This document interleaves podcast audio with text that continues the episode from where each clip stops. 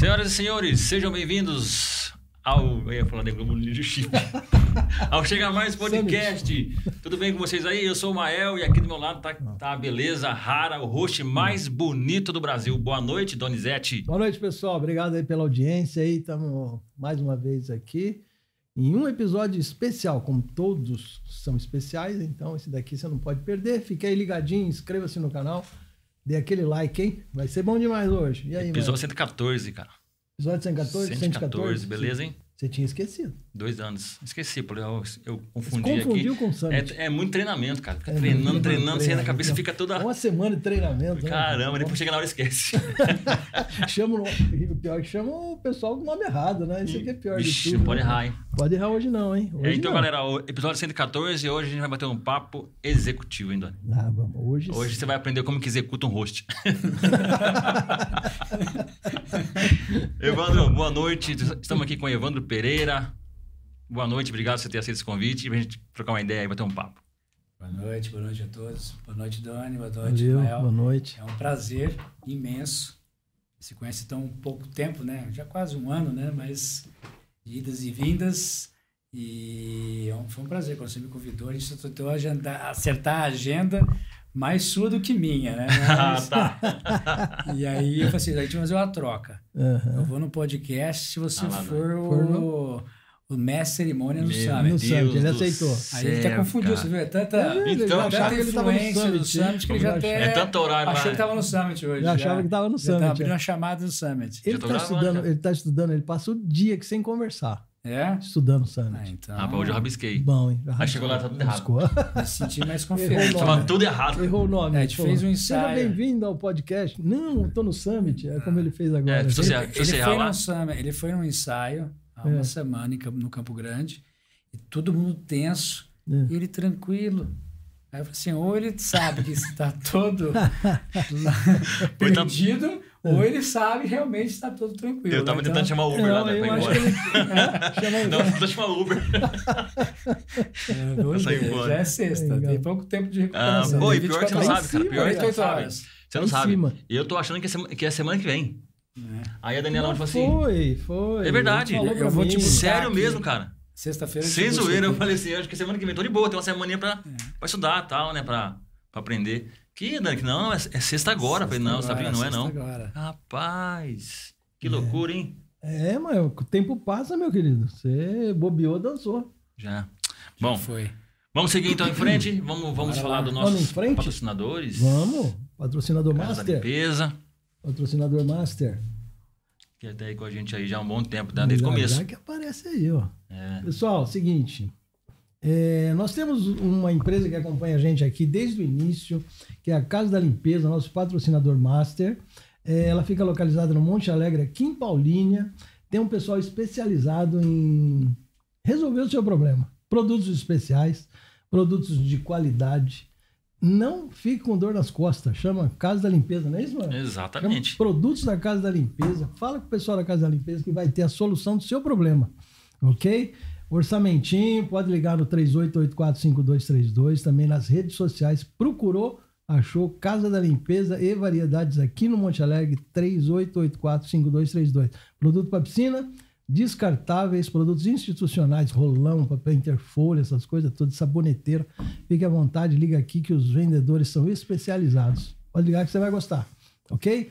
Um abraço, muito obrigado aí. 38845232. Vixe, cara, É, bom mandou bem pra caramba, hein?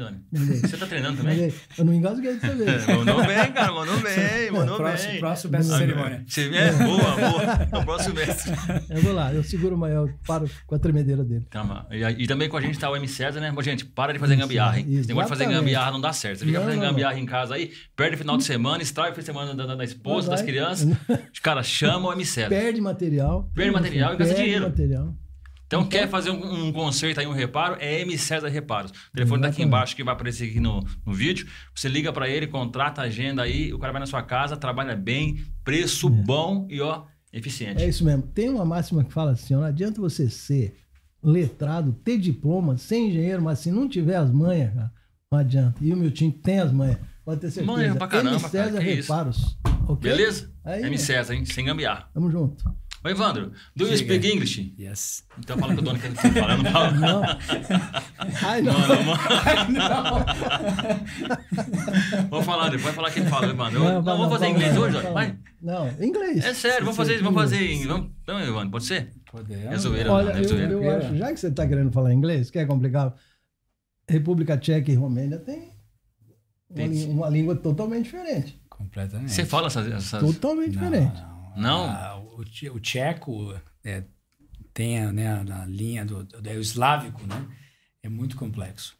Cada as palavras substantivos têm nove declinações. Meu Deus. Caramba.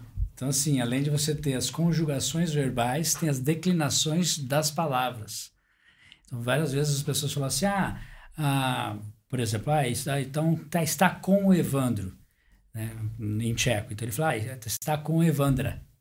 Aí, Caramba. Evandra, Evandra, eu E falei, meu, o que esse aí? cara tá me chamando do- no, no feminino, né? E não, quando ele declina Sério, o, né, no caso, inverte também do feminino para o masculino. Isso é uma das declinações. Com a preposição com a pessoa, ela declina a última letra. Então a declinação do Evandro era Evandra, ou seja, significa que eu estou com o Evandro. Então, imagina. Hum, bacana, só aí bacana. Você, já, você consegue imaginar o tamanho do problema que, que- é aprender essa língua. que a minha esposa conseguiu Mandou bem, mas algum- bem. algumas, algumas palavras e alguns. Elas con- conseguia conversar É. com algumas pessoas. O romeno já é diferente. O romeno já tem a base do latim, então ele, Hum. ele tem uma semelhança muito forte com o italiano. Algumas palavras são bem parecidas com o italiano. Ele tem uma composição um pouco da gramática do, do francês. E ao você acostumando a ouvir, é mais fácil para o seu ouvido adquirir essa, o conhecimento e aí você com pouco treino consegue fazer um, um portonho romeno, vamos dizer Porto assim. Não, É mesmo, cara? Um portonhol, mas um portonhenho. Mas eu, eu aprendi, cheguei a aprender o básico do romeno e não falava em palestras, não falava em discursos e nem reuniões com clientes e terceiros, mas com o time na, da equipe, foram seis anos que Ah, a gente tá. morou lá, então assim, alguma coisa eu tinha que para ter essa mais, esse contato mais humano, né, esse contato próximo com Ah, as sim, pessoas. sim. Então eu comecei a aprender algumas coisas para ter essa essa conversa do dia a dia. Bacana. Então aí no dia a dia eu tinha essas conversas com o pessoal do chão de fábrica, do escritório. Isso cria vínculo, né? Cria laços. E isso foi muito importante. Foi muito importante aprender um pouquinho de romeno. Interessante. Você ficou no total o quê? Uns 10 anos lá na Europa? Eu fiquei 10 anos fora, 10, 10 anos, anos. na Europa. Se- foram quatro anos entre. O primeiro ano foi na França, quando eu fui convidado a, pela própria Plastipac. Foi o primeiro ano na, na França. E, a gente tinha estabelecendo a residência na República Tcheca, mas morando praticamente um ano na França, porque o projeto principal era na França. Na região do Loure, Blois, ficava uma, uma hora e meia, duas horas de Paris. Região linda, linda, linda.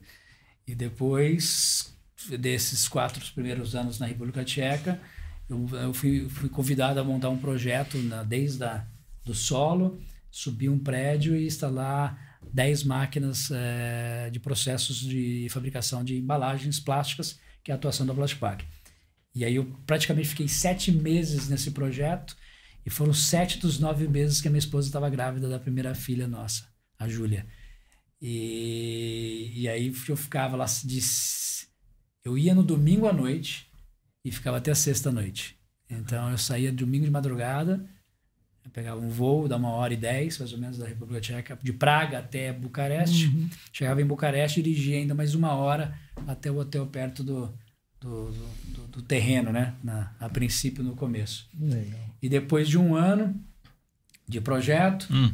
Aí eu, nós estávamos de férias no Brasil, meu presidente me ligou e falou assim, ah, você voltar de férias, me encontra na Romênia. Eu falei, tá bom. Aí chegamos lá e ele falou assim, ah, o que você acha de, de assumir agora a diretoria de um business, de uma, de uma unidade, né? Pô, é o meu sonho, né? Falei, então tá bom. Que lugar que você gostaria de ir? Falei, ah, voltar para o Brasil, talvez, Itália, França. Falei, e Romênia? Hora. Romênia, não. Romênia não. Na Romênia não, porque durante todos os lugares que eu fui, minha esposa foi comigo. E a Romênia, durante sete meses, por fato de ela estar grávida, ela nunca me acompanhou. E ela não tinha hum. nem vontade de, porque os tchecos são bem preconceituosos contra os romenos. Os romenos são os ciganos da Europa. Hum. Tá? E, mas se você chamar um romeno de cigano, ele fica bravo com você. Pra caramba, né? Porque o cigano, na verdade, tem influência indiana. Hum. Os indianos foram para para nos ataques da Turquia, tudo, eles invadiram uma, uma, a Romênia e teve a mistura entre as raças, ou seja, seja entre o romeno e os uhum. indianos, e se criou alguns, indi alguns uns, uns ciganos que começaram a exemplo, percorrer toda, depois do comunismo, percorrer toda a Europa. Então era uma mão de obra mais barata e o romeno ele vinha se capacitando cada vez mais para tirar esse preconceito formado pela cultura europeia contra os romenos. Então é comum todos os romenos falarem inglês. Vários hum. romenos têm mais de duas faculdades, falam mais de três línguas. Porque quando eles vão para trabalhar numa Alemanha, numa Inglaterra, eles, querem ser mais, eles têm que ser mais capacitados que um, um nativo. Entendi. Então, isso aí é um, é, é um aprendizado bacana. Mas minha esposa não queria ver isso. É. Eu falei assim, não, Romênia não gostaria. Eu falei, ah, é porque é aqui. Eu falei, então eu aceito. Aí veio para cá. Aí, não, isso foi quando eu fui convidado para Romênia. Pra lá. Ah, eu estava ah, aqui. Tá. e a questão de se adaptar, ele é, demora muito tempo? Você demorou muito tempo para você chegou nesse período e falou assim, poxa, cara, acho que não, é, não dá ou dá. Chegou e falou assim, pô, tá difícil, ou não? Isso foi, você não, nós letras, fomos você... casados para lá. Na verdade, quando a gente, nós casamos, a gente foi para Recife, ficamos sete meses, oito meses em Recife, quase um ano, casados. E aí já que ficou, viramos nômades. Já recém-casados, a gente não tinha. O apartamento que nós compramos em Campinas já quase não frequentamos, não, já foi não. direto para Recife.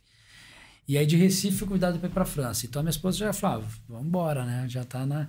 Mas aí eu passei para ela uma meta de 10 anos. 10 anos. É. Hum. A gente fala o que se pede, Deus realiza, né? A nossa língua é poderosa e realmente eu falei para ela 10 anos. E ela falou assim: nossa, 10 é muito tempo. Porque se eu falasse para ela talvez 5 anos, a expectativa de 5 anos, se eu chegasse no terceiro ano, já ia ser uma cobrança muito grande. Hum. Então, 10 anos se foi 10 anos mesmo. Exatamente 10 anos. E nem um mês a mais, nem um mês a menos. Certinho. Certinho. E adaptação, assim, é clima, né? Que faz muito frio. Eu, peguei a menos, eu cheguei a ter, pegar a temperatura de menos 30 graus. Caramba, cara. Eu cheguei a sair do Brasil com 35 graus oh, em louco. Campinas, chegar lá com menos 30. Um delta de 65 graus. 65 graus. diferença. Nossa. É menos 30 nem neva mais, é só gelo. Não, nem neva frio, mais. Exatamente. Não tem mais gelo. Mas aí, aí fica em né? casa, não sai na rua. Não sai. sai. Porque assim, a diferença é, é do frio daqui e o frio de lá é quando faz frio aqui, igual esses dias, né? Hoje, por exemplo. Você vai tomar banho, você, você tem que orar para entrar no chuveiro, né? Porque para esquentar o corpo, porque é frio o chuveiro. É. É, a, a, água tá quentinha, mas uhum. o trajeto entre a porta do banheiro até o box é muito é. frio. É. E a saída também é. E pelo contrário, na Europa tudo é, países mais frios são todos aquecidos, né? Então o chão é aquecido, o, o, o quarto é aquecido. Você ficava, por exemplo, pijama, era shorts, camiseta, as crianças ficavam com roupa super à vontade. Eu chegava a fazer Skype na época com meus pais, e eles, se tivesse aqui, geralmente aqui, o inverno aqui é verão lá, né? Verão lá e é inverno aqui. E eu falei, mas não tá frio? Aí mostrava a câmera lá fora, aquela neve caindo, um frio danado, e a gente com roupa super confortável dentro de casa. Então você passa menos frio. Uhum. Se o carro está na hum, garagem, você vai num lugar fechado, uhum. é só descer do carro e ir até um local que você passa um pouco de frio. Entendi. No restante, não.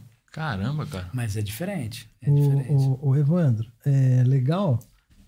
É toda essa experiência que você passou na Europa teve um início aqui no Brasil. Sim. Você é, hoje você é CEO da Plastpac, né? Mas você começou lá embaixo na Plastpac.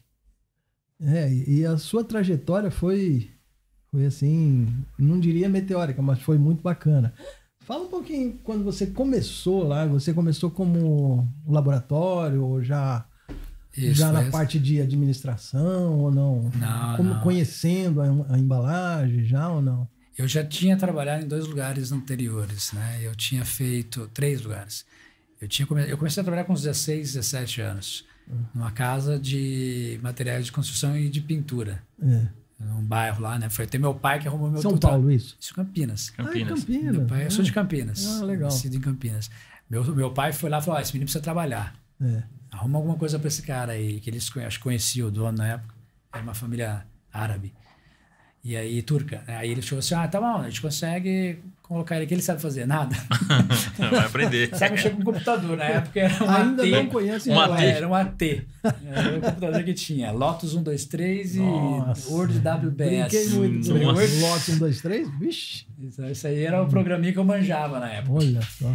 E aí conseguiu colocar lá e fazer backup da máquina deles. Aí eu fiquei um ano, consegui um estágio, fazia colégio técnico no Cultuca de mecânica. Não, também não sei por cargas d'água que eu decidi fazer colégio técnico de mecânica. Meu pai era marceneiro de vendas, É. né? trabalhava com vendas, eu não tinha nem referência interna, simplesmente falei, ah, deixa eu fazer colégio técnico de desenho mecânico. O pai vendia o quê? Oi? Ele vendia o quê? Meu pai já vendeu de tudo. Iogurte da, da Danone, é, Fruits, era um suco tipo Marathon, tipo um Gatorade hoje. Já vendeu macarrão no pastifício Selvi, Selmi, farinha da Renata. E, e terminou a carreira dele, aposentou como gerente de vendas na, na- no pastifício Vesúvio de, de, de Valinhos, que hoje nem existe mais. Hoje é corretor de imóveis. Ah, legal. Não parou até hoje. Mas aí essa, essa, essa transição, eu, eu fui para um estágio na Flasco, que acho que é uma empresa que nem existe mais, de injeção plástica. Aí, Que já é na- conheceu a na- na linha conheci do- uma pessoa nesse local, é o é Flávio, que era o supervisor da, Uhum. da qualidade. E depois terminou o estágio, fui trabalhar na, na, na- na- Eu trabalhei como autônomo de vendas de papel higiênico. Um papel higiênico horroroso, pior que primavera. É? Pior que Não primavera. defamando a marca, mas Mas era... tem um aí, flor. É? É primavera? Não, não, primavera não tem mais não, né? Não tem Não sei, mais. mas esse Tem era cor de pior. Esse era pior. Tem Era, cor de rosa. era é, lixa. e aí eu fui para Philip Morris, mas tudo assim, coisas de garoto, né? Porque eu tava ainda, não tinha nem 18 anos. Você fumou? Lá que aprendeu a fumar. Não. Não, não. Não, não. não é, eu ganhava quatro pacotes de cigarros com Olha, benefício. meu, mas- Sério? Benefício. Benefício? Benefício pra te Bom, matar, bom, bom. Vai negociar, velho. E aí eu vendia eles para é, pagar o carro, sempre fiz rolo. Eu aprendi com meu pai a fazer rolo desde pequena. Legal. 17 anos eu já tinha meu primeiro carro, sem ter carta. Ah, que beleza. E com 22 tive a minha primeira casa Poxa, que morando legal. com meus pais. Então, assim, foi, assim, isso eu aprendi com meu pai, um legado que ele deixou, assim, saiba investir seu dinheiro corretamente, Pô, né? bacana. Sabe Bacana. poupar e sabe investir. E, e aí, durante esse processo, foi um processo de aprendizado, assim, de, de garoto, né? De, de moleque, você, errando tudo que você fazia, né? É, e, mas foi um aprendizado de vida fantástico, né? A vida ensina muito. E aí, depois, esse cara que tinha conhecido lá atrás entrou na Plastipac em 1996 e estava montando um time de qualidade. Eu falei, eu conheço um cara que eu confio e quero que, trabalhe, que ele trabalhe comigo. Hum, E ele me chamou. olha. E aí eu fiz a entrevista, eu já ta- eu já estava formado no colégio técnico, já era técnico mecânico, eu já tinha ingressado na faculdade de engenharia mecânica industrial. E aí o diretor na época aqui, o senhor na época falou assim, mas para aí, a vaga é para qualidade. O que, que você vai fazer se você é ser um engenheiro? Eu falei, não, eu tenho interesse de, de crescer na Claro, empresa. Sem dúvida. Mas eu acho que tudo tem um primeiro passo, né? E eu ainda não, não mergulhei ainda na engenharia. Ele falou, ah, então vamos te contratar. E aí foi assim, Aí começou começou, como, como técnico de, de qualidade, inspecionando as garrafas que nós vendíamos para a Brahma na época, hoje a AB Ambev, né? É, é, garrafa plástica. Garrafa plástica PET. Plástica PET já. Fazia todos os dimensionais, Uhum. media tudo. Aí depois de dois anos, aí fui, quando, fui promovido para supervisor da área. E aí eu já comecei a já liderar pela primeira vez. Eu tinha aqui 21 anos, eu acho. Já tinha um time. Caramba, Tinha um Evandro, foi time rápido já, pra caramba, foi hein? rápido. Aí depois... Rápido, rápido. é, Eu já nem lembro mais, assim, tempos, né, né, da, da, de como foi, de quanto em quanto tempo. Mas logo em seguida que eu já me formei, ou seja, na entrada, dois anos, então depois de mais quatro anos eu estava formado. Ou três anos, mais três anos estava formado. E aí o diretor era um americano, desde o início, tinha um brasileiro e um americano. O americano falou assim, vem para cá para Manaus que você vai trabalhar comigo do meu lado, você vai ser meu engenheiro de projetos. Caramba. Aí eu fui engenheiro de projetos por um tempo. Aí ele foi embora para a Europa. E aí ele estava sozinho fazendo a, a fábrica de Recife. E ele falou assim: ó, terminando aí você vem para a França para fazer aqui comigo. Eu não E tinha ideia foi- que a Plastipac era tão grande desse jeito. Ah, Não nós estamos já ideia. em mais de 40 Tinha ideia. países. Caramba, Não bicho. tinha São ideia. todos os continentes. Aqui no Desde- Brasil ela tem em outros lugares, ou só Paulínia? Brasil, nós tínhamos Manaus, Recife e Paulínia, nós encerramos operações Manaus e Recife. Nós estamos com um mega site hoje em, em Paulínia, capaz de fazer os 2 bilhões, as 2 bilhões de unidades que nós Caramba, fazíamos nos três sites, a gente faz aqui. Mas ela está em todo, ela está na Sério? Ásia, Caramba, na Turquia e na China, está na África, em Marrocos, na Europa tem mais de 12, 13 sites, nos Estados Unidos também, Caramba. e, e aqui na América do Sul, hoje América do Sul, só o Brasil. Sucesso mesmo, hein? Ó, falando em sucesso aqui, a, a- deixa eu interagir aqui, a, a Val. Muito top. Amo histórias de sucesso. Diego, boa noite. Quem mais aqui? O, o seu Miguel, o homem do café. Eu disse que você precisava fazer uma, uma, uma Barista. apresentação lá na, na Patipac, poxa. Convida o Ah, cara. De repente você vai, você vai receber alguém lá, o cara é Cara, é top, top? top, top, top, do né? café. Passo- Legal. Passo, passo contato depois. Café eu ó. amo. E Bacana, o né, Instituto? Box. Hope Box. Hope Box, É, tá falando aqui, é, nosso embaixador, Evandro Pereira. eu sou embaixador de sustentabilidade. É uma comunidade do, em São Paulo, em Vila Iguatemi, e eles têm sofrido muito com enchentes. Hum, nessas chuvas, principalmente, alaga tudo. As, as pessoas são têm que ser realocadas de casa, limpar todo o barro que entra, porque tem um, um córrego que passa em frente, ele enche e invade as casas, né?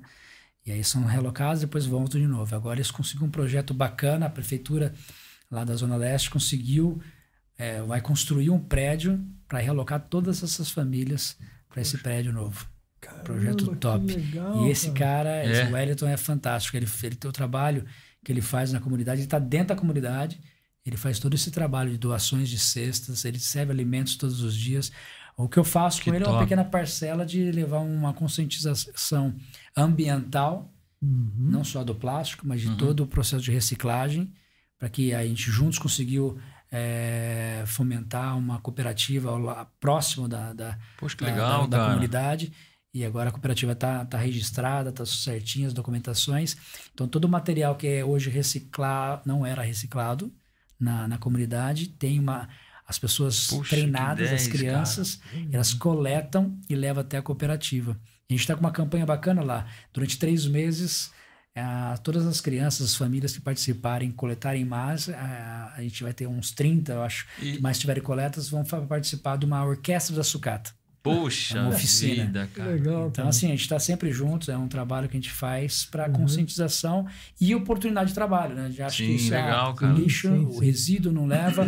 ah, frutos, sim, tem muitos frutos, tem várias fontes de trabalho para É. quem, quem se envolve a isso, né? E essa Que experiência 10. pode ser levada a outros lugares também. Sim, né? aqui em Paulínia também a gente tem um projeto muito grande, Tem também? chama Bora Reciclar. A gente está junto com a cooperativa Cooperlínea e com a Relógica. Poxa, e a gente faz legal, conscientização nas escolas. São mais de 50 escolas públicas, estaduais, que nós temos. Hoje, hoje teve um evento do Bora Reciclar de uma das escolas, não me recordo o nome, porque foi assim um chamado de urgente, a gente ficou Uhum, bloqueado. uhum. Esses ataques que teve nas escolas, a Sim, prefeitura Ah, tá. da- de Paulínia tomou um posicionamento de segurança total Uhum. nas escolas, então nenhum terceiro entrava nas escolas, então isso prorrogou a nossa entrada, né? postergou a nossa entrada. E a gente teve hoje, na primeira escola das 50, falando com as crianças e com os adolescentes da importância da reciclagem. Poxa, importante mesmo, é um assunto muito interessante, né? E tem que. Importante demais a reciclagem, né? meu? Meio ambiente, né? E, e a, a ela pega, ela absorve né, uma, uma parte dessa reciclagem? Não? Como que é? Nós, a- a- porque a reciclagem tem vários processos, né? Tem a coleta, tem a segregação, depois ela é enviada, a Cooperlina, por exemplo, ela recebe todos os materiais, os resíduos Uhum. de diversas categorias e ela faz a triagem, tanto dos condomínios que chega e chega do consórcio também de Paulínia direto para eles. Lá é feita uma, uma, uma triagem e eles são feitos fardos de cada material, isso é enviado às recicladoras. No caso nosso do PET, a Global Pet, que está em, em São Carlos, é uma que mais próxima, que recebe o material da Cooperla- Cooperlínea Uhum. e lá faz o processo de moagem, segregação, lavagem, extrusão, até virar de novo um pelletzinho que parece um arrozinho, na mesma condição que uma virgem. Uhum. Mas ela é conteúdo re- 100% reciclado. A Plastipac faz uso desse. Vários clientes já são.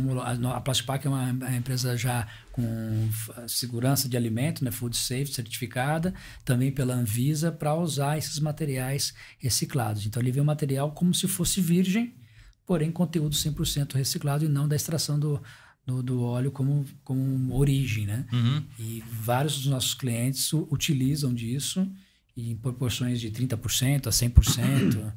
e, e a, gente, a gente vem engajando cada vez mais para fomentar e crescer. Poxa, que legal, interessante essa, uso, essa, consciência, né? né? A Plastic não fornece só é, embalagem pronta, né? Fornece os pellets também, não? O, a resina, aqui no Brasil, uhum. nós só adquirimos. Na uhum. Itália, nós fabricamos resina ah, e na Europa, nós somos o maior fabricante de resina reciclada. Maior? Na Europa. Nos Estados Unidos também temos uma grande empresa chamada Cleantech. Ela é uma empresa Plastic Pack também. E aqui no Brasil não. Para aqui no Brasil nós só fazemos aquisição. Mas nós vendemos o produto maior que a gente é, assim, de maior venda é a preforma. A preforma é um estágio antes de virar garrafa. Ela é feita por processo de injeção. Ela é aquele tubinho de ensaio, sabe? Parece tubinho. um tubinho de ensaio. Uhum. Então ela é injetada pela parte de trás, aqui, esse pontinho aqui, ó. É onde faz a injeção do plástico. Aí ela vem e forma o finish, que é a rosca. Uhum. Então a gente faz a maior nosso produto, a maior venda são as preformas. Para distribuição no Brasil, a gente distribui para o norte, nordeste, centro-oeste, sul, sudeste. O Brasil inteiro, a gente tem mais de 130 clientes recebe o nosso produto que é pré-forma, que ela cabe mais no caminhão. Então isso aqui é transportar ar, né? Você imagina isso aqui no caminhão, imagina um tubinho assim menor. Caramba, hein? E para esse tipo de embalagem, por exemplo, de 500 ml, nós temos uma embalagem muito mais leve que essa, de 9 gramas. Isso aqui deve ter, essa aqui deve ter uns 14 gramas.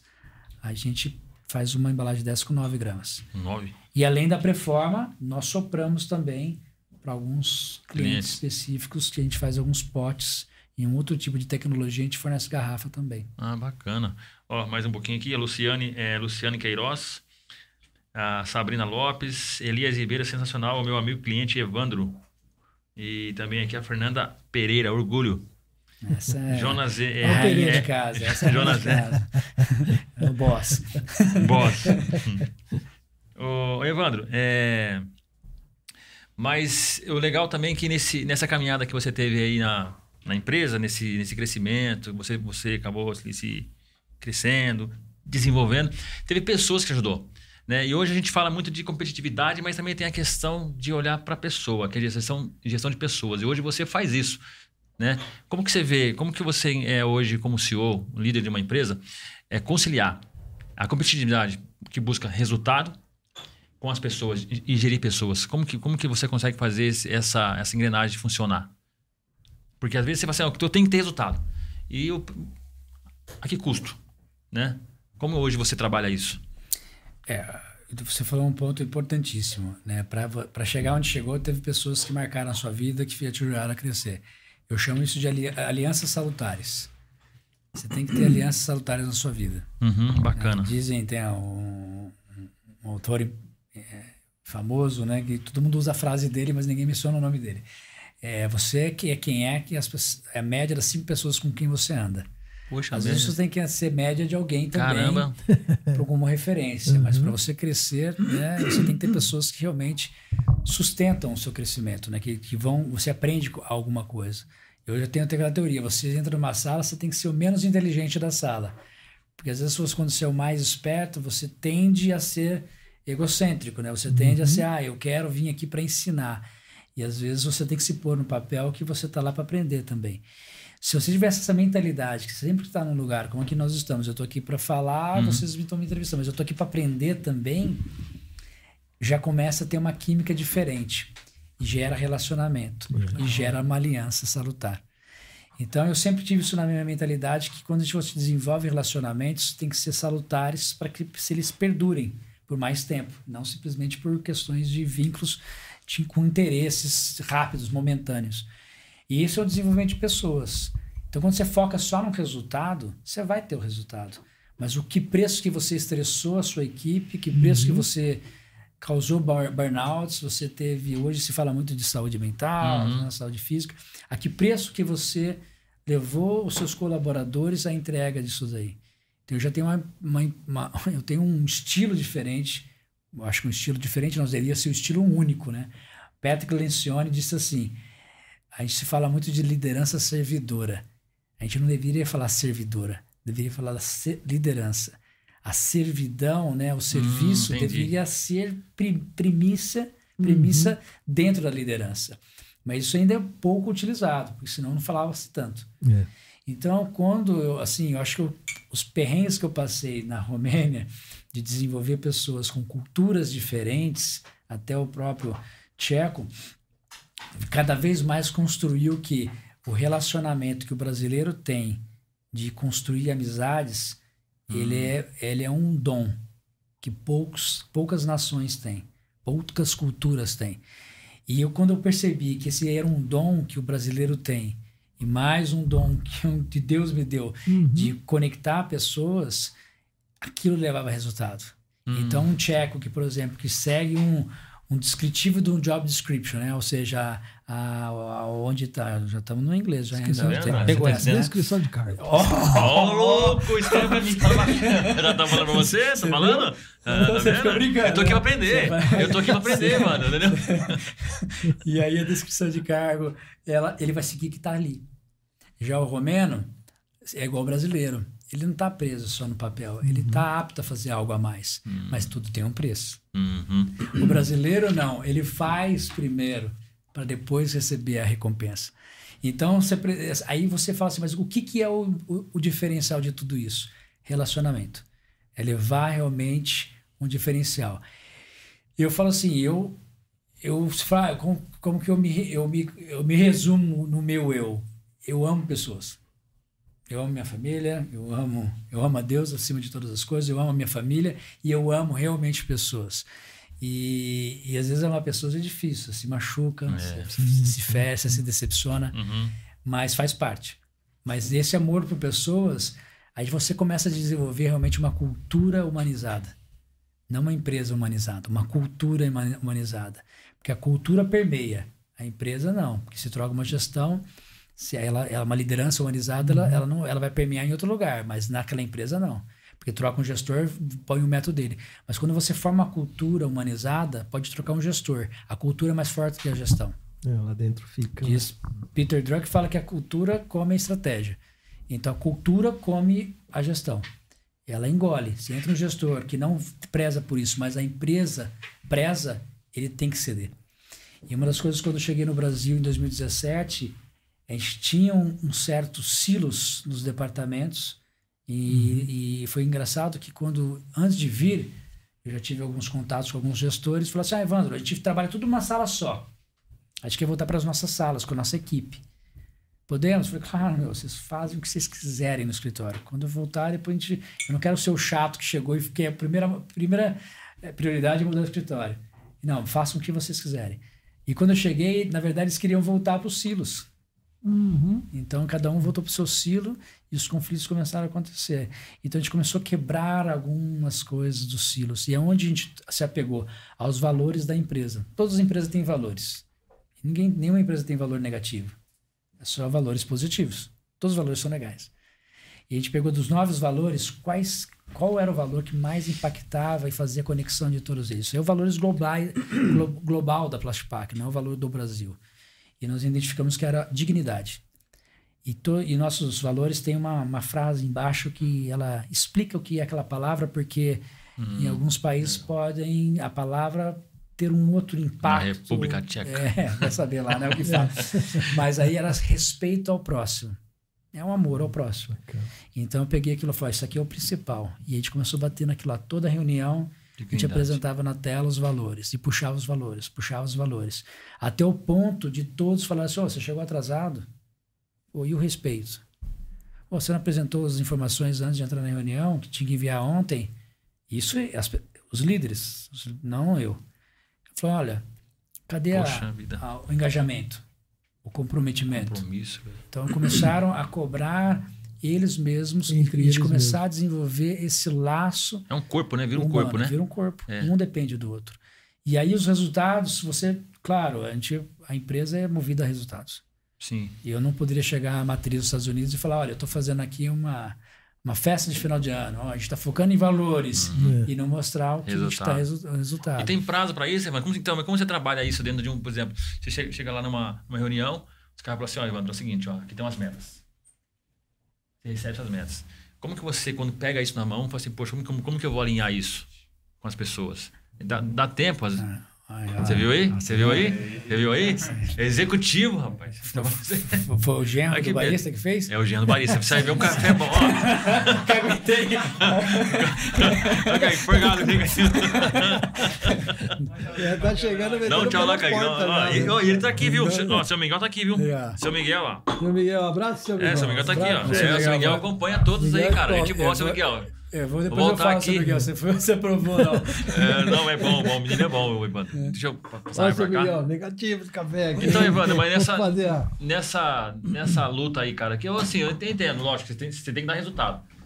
Mas, poxa, mas na hora que você recebe ali um, experimentar. pedido, por exemplo, um pedido pro lá da.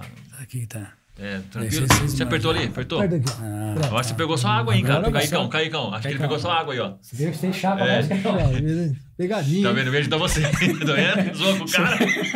Aqui dá, entrou pra em que você ia seguida. zoar com ele, né? aqui você é- Ô, Caicão, é desculpa aí, viu? Eu é entreguei aqui antes dele tomar. Entreguei antes de tomar, pô. Ele ficou, um pouquinho de água ali, mas tá é. aberto agora, viu? Agora tá aberto. Já Então, Não brinco mais. viu? Tem que aprender, poxa. Mas desculpa, sabe?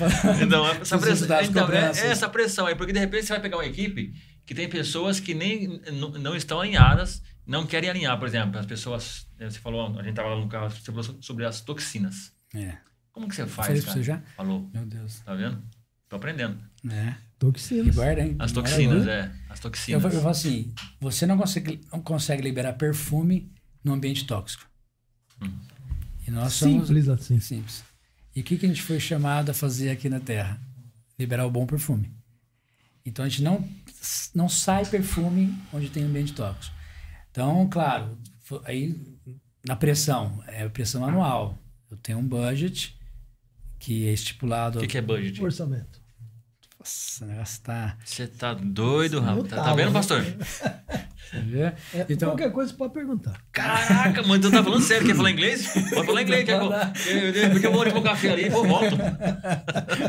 Mas a gente tem um orçamento, um budget para cumprir, que é, claro, isso aí tudo é divino. É, é assim, é, é uma construção de confiança. Eu já estou 26 anos na empresa.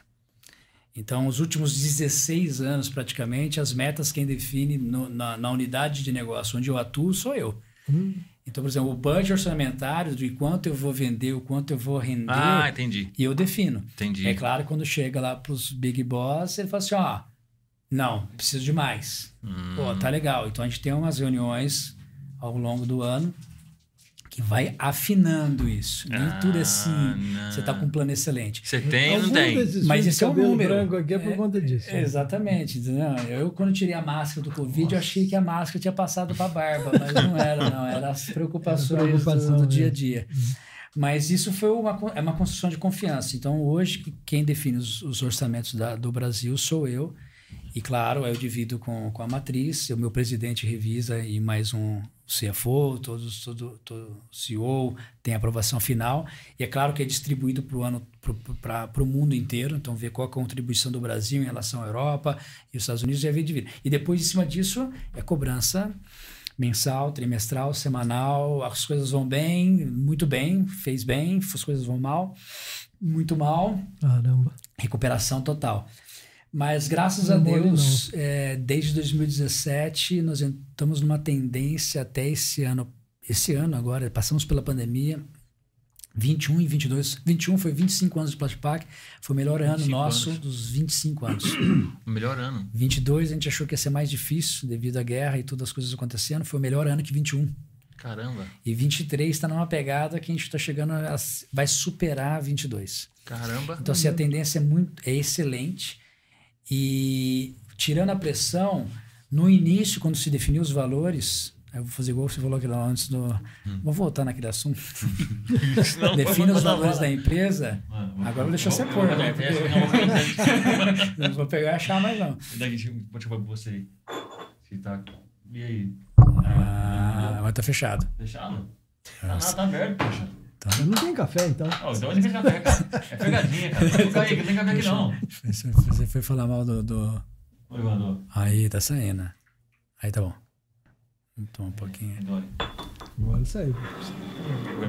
Eu, pode? Serve aí, senão eu vou derrubar. Tá bom, só para não derrubar. né? É. Tremedeira.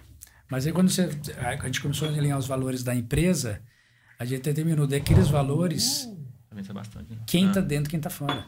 Ah, entendi. Porque quem tem gente assim, eu falo assim, a empresa pode ser a melhor do mundo e ter ah, o propósito dela, os valores dela, mas esses valores têm que coin- coincidir com os valores seus, Não entendi. pessoais. Sim. Bom, Vocês estão fazendo esse podcast aqui. Você tem os, os valores e o propósito de vocês por fazerem isso. Uhum. Por isso que é, um, é- é praticamente quase um hobby para vocês, certo? É um prazer. Uhum. Vocês têm prazer, vocês amam o que vocês estão fazendo. Tem um propósito por trás disso. Se não fosse o seu propósito e fosse só do Doni, você, tá, você não consegue se encaixar aqui. Ou você sai automaticamente, é, a gente fala que é um sistema de, de- de purgatório mesmo, é um purge, né? Você sai. Ou o Doni fala assim, meu amigo, sabe uma coisa? A gente precisa ter uma conversa difícil. Não dá mais. Porque nós não estamos Entendi. alinhados ao mesmo propósito, nos mesmos valores. Então, toda empresa tem seus valores e seu propósito. Então, o que nós fizemos foi, com os nossos valores, nós conseguimos impulsionar o nosso propósito de equipe, não o propósito da empresa. Que é gratidão ao próximo, servidão. E aí as pessoas começaram a se sentir assim, aquilo ali não, não, não adianta, não vai. Tentou um ano, não foi. Eu cheguei a trocar 40% da minha diretoria. 40%? Caramba, Evandro. Ô, louco. Tudo isso. Desalinhamento mesmo. Porque não alinhava. Não Não alinhava, alinhava, não, não eram pessoas não ruins. ia. Então, Tinham é- pessoas excelentes. Então, tem pessoas que, assim, de repente, você consegue trabalhar, né? Você, tira, você muda a mas, pessoa. E estavam fora do propósito. Mas estavam fora porque queria é uma, o que, que é? É uma coisa que o cara não comprou a ideia? O que, que é? Assim, você acha que... Ou não, é do... A gente- a nossa, nossa, nossa vida ela é construída por, por, por aprendizados, né? Então, praticamente, tinha alguns gestores que, que aprendeu que ah, eu posso tudo. O gestor antigo que me dava carta branca. E não que eu seja autocrático, e, e não, pelo contrário, eu sou muito democrático. E as pessoas falam assim, não, mas peraí, eu tenho que dividir, então, se você divide tudo, também tenho que dividir aqui? Não, eu tomo ação. E tinha pessoas muito egocêntricas. O- o, é, o ser humano, ele, ele tem um bichinho dentro dele, né? O pastor Daniel fala muito isso, que é a vaidade. E quando depende como se alimenta essa vaidade. E muitos, alguns profissionais, né, aí não vou falar só do Plastipac e dos meus diretores, quero poupar pessoas, mas isso na forma de humanidade total, ela existe gestores hoje que alimentam muito a vaidade das pessoas e viram monstros. Monstros para egocêntricos que só focam na sua carreira, nos seus resultados, nos seus bônus e na sua carreira. E aí todo mundo do, do lado eh, são atropeladas. E, e faz questão de atropelar. Entendeu? De má fé ou de não má fé, mas simplesmente focando em si próprio. Então, quando você começa a reconstruir essas pessoas, algumas querem fazer diferente. Algumas querem desconstruir o que aprendeu para aprender algo novo. Uhum.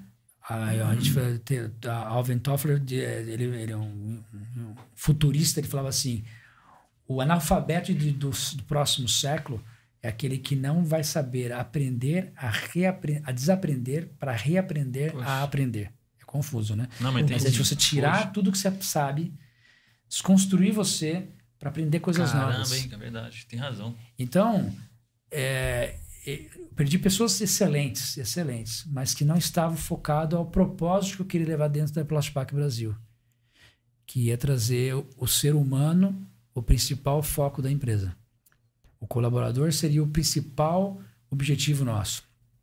E através dele, qualificando ele, mostrando a carreira dele, investindo nele, eh, potencializando não só a carreira, mas a parte pessoal dessa, de, de- de cada colaborador, geraria resultados automáticos. Uhum. E não precisaria ser. Claro, todo mundo tem as sua- suas metas, suas, suas entregas, mas já sabem fazer.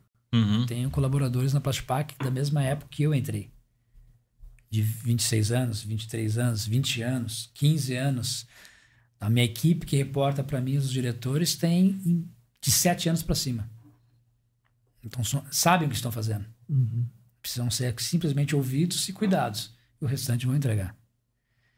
E acho que é isso que é o diferencial que um gestor, um líder, a diferença de um líder realmente, se a gente for pegar a ideia do Patrick Lencioni, que líder já é servo, não tem, existe liderança servidor, ele tem que ser servo, a diferença entre o líder e o, e o, e o gestor é essa. O gestor está focado no departamento, na construção administrativa do departamento, é fundamental. Certo. Mas além disso, ele tem que ser um líder que influencia, inspira e seja servo dessa equipe. Legal. E como que é, a gente falou, falou de gestão, liderança, né? E a fé? Como que a fé entra aí nesse nesse esse pilar aí, vamos dizer assim, é um pilar, seria um, um pilar também da, da boa administração? Ajuda? A fé é a base, né? A fé é a base. Eu digo assim, eu brinco com minha esposa assim, ó. Jesus é a minha estrutura, é a minha fundação.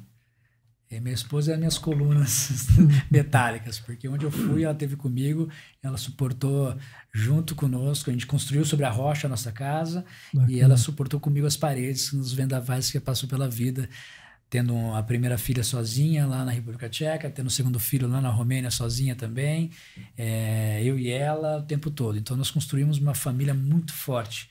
Isso é fé. Fé. É você ir para algo que você não desconhece, algo que você não vê.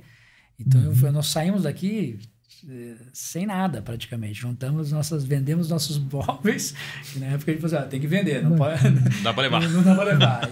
E juntou as, as malas, fomos para lá num desconhecido.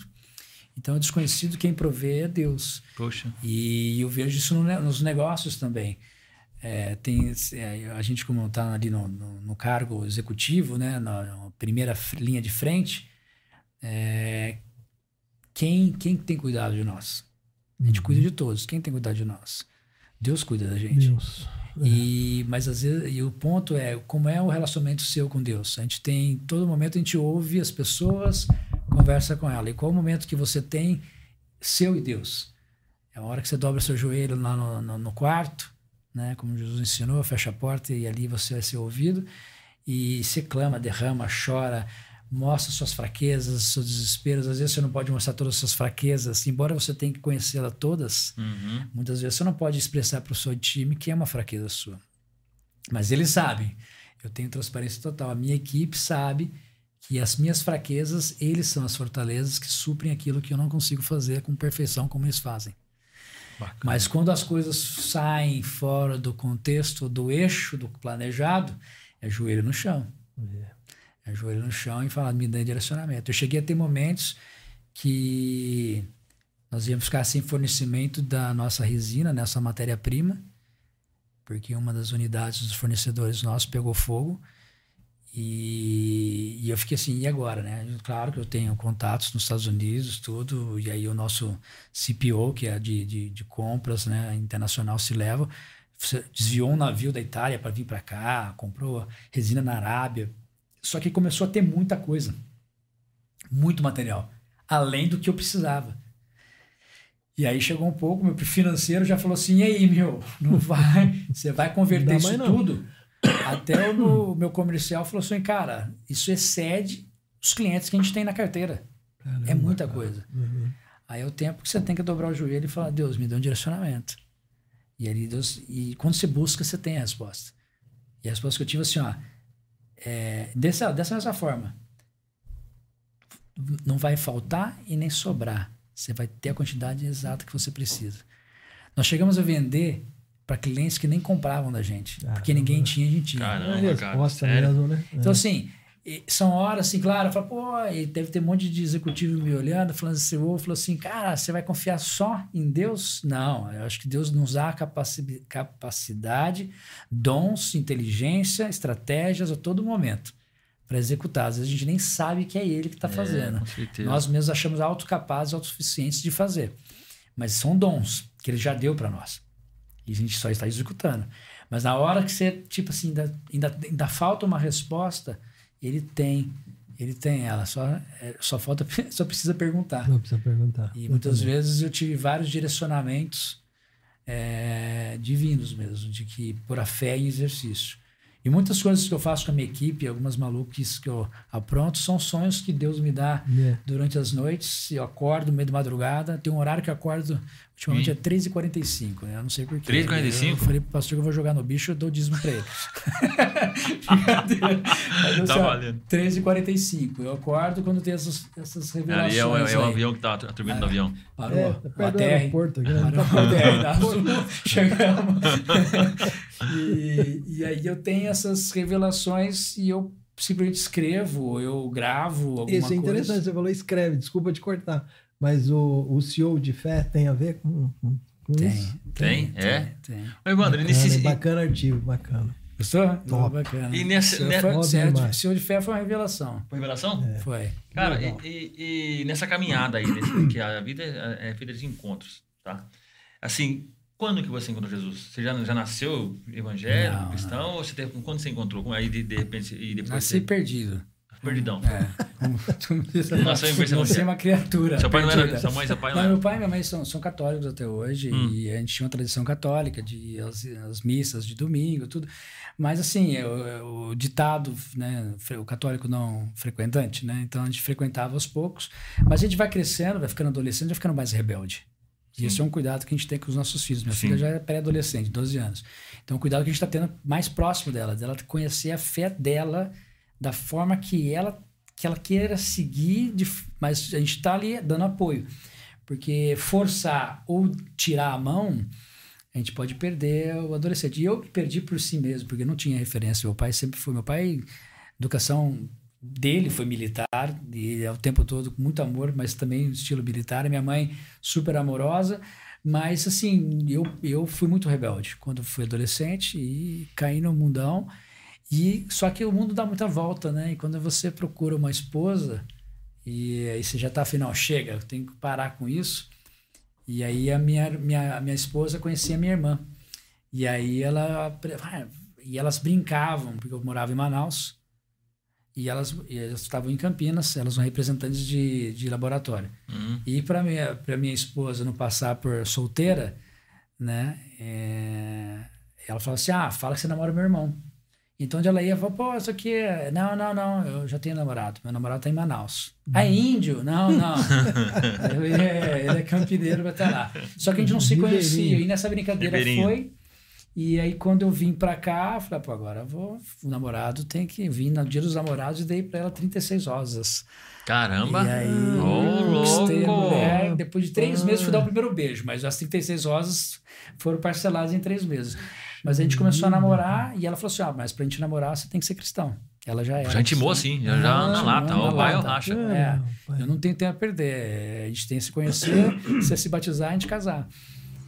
E aí eu aí onde eu, eu procurei um amigo, é chamado um pastor de, de, de Libras, ele é, da Igreja Batista. Eu falei, cara, eu tô em dúvida se eu tô esse amor é por ela ou se eu tô querendo realmente uma Vai outra ganhar. coisa. Aí eu falei assim, não, vamos cá. E ele praticamente me evangelizou numa noite. E ali eu aceitei a Cristo na mesma noite. Tomamos um café, um banquete ele fez para mim no dia. E ali eu já saí chorando para ela. "Ah, aceitei Jesus. Ela falou assim, já é. E foi e aí que a gente já pode ficar namorando. É bom casar? É, Vamos é, casar? vamos casar? É, vamos casar. Mas a gente namorou três anos ainda, fortalecendo a fé. E aí nós casamos na Nazareno. Eu, eu me batizei pela Nazareno. E aí já casamos na Nazareno. Os meus filhos foram dedicados na Nazareno. Então eu- ficou a fé começando a entrar em exercício. No nosso, assim, no, casa- casamos já debaixo de bênção de Deus, já desde o início. E aí você começa, aí você também começa a servir na igreja, né? Porque você começa a ter esse- esses insights, você tem aí essas ideias e você começa a desenvolver trabalhos através aí da, dos ministérios. Não, dos ministérios foi uma uma outra pegada, assim, foi um negócio também de Deus acontecendo na minha vida.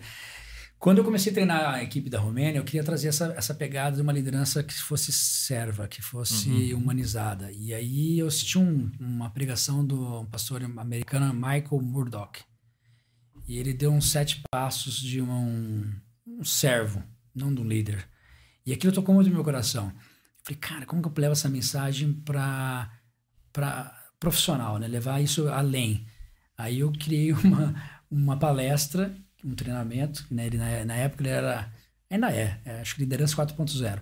Então ele pegava uma parte de inovação, onde estava desde a evolução da humanidade, da, da, humanidade, desde a época agrícola até os pós é, que a gente enfrenta hoje. Isso já em 2013, mais ou menos, 2014, vamos dizer assim. Uhum.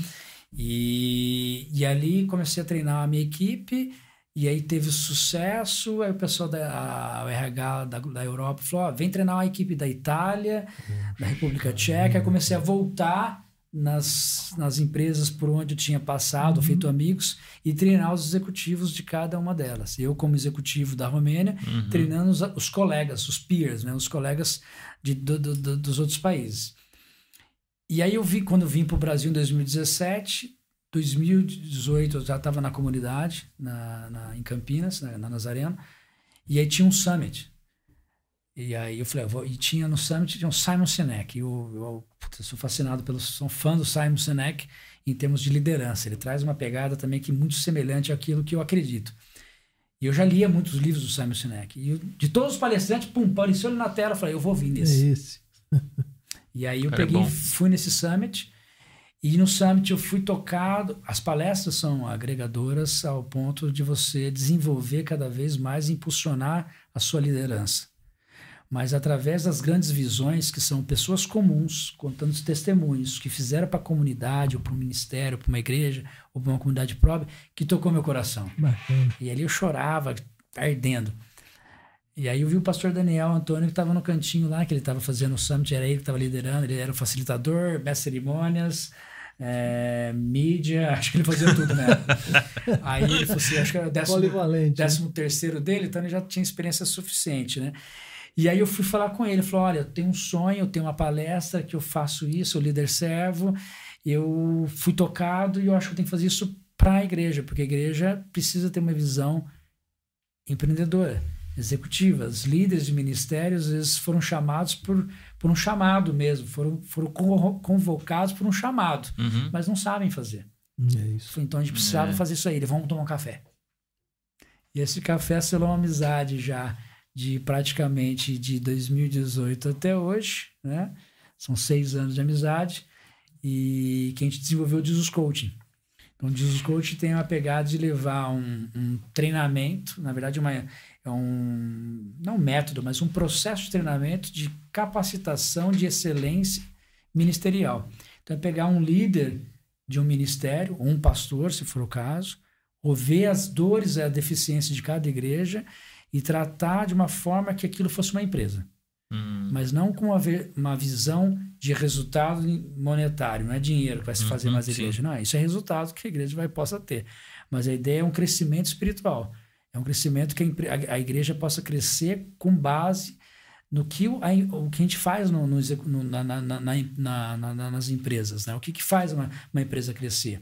O que estrutura um Entendi. Líder. Você traz no mundo corporativo, traz para a igreja. Mundo corporativo para a igreja. igreja. Esse é o Jesus Coach. Bacana. E ele nasceu assim, ele nasceu... E essa é a vertente igreja, né? É o que a gente leva de fora para dentro, mas de que dentro também a gente aprende muito para levar de novo para fora. Uhum. Então, eu, é que a gente sempre fala, né? Você é um verdadeiro cristão não dentro da igreja. Não aos domingos, é o que você é durante 24 horas quando você está fora. Exato. Então uhum. você faz, você causa impactos lá fora que você pode trazer de volta para dentro da igreja e fazer vice-versa. E o aprendizado é, é, mútuo, né? É contínuo.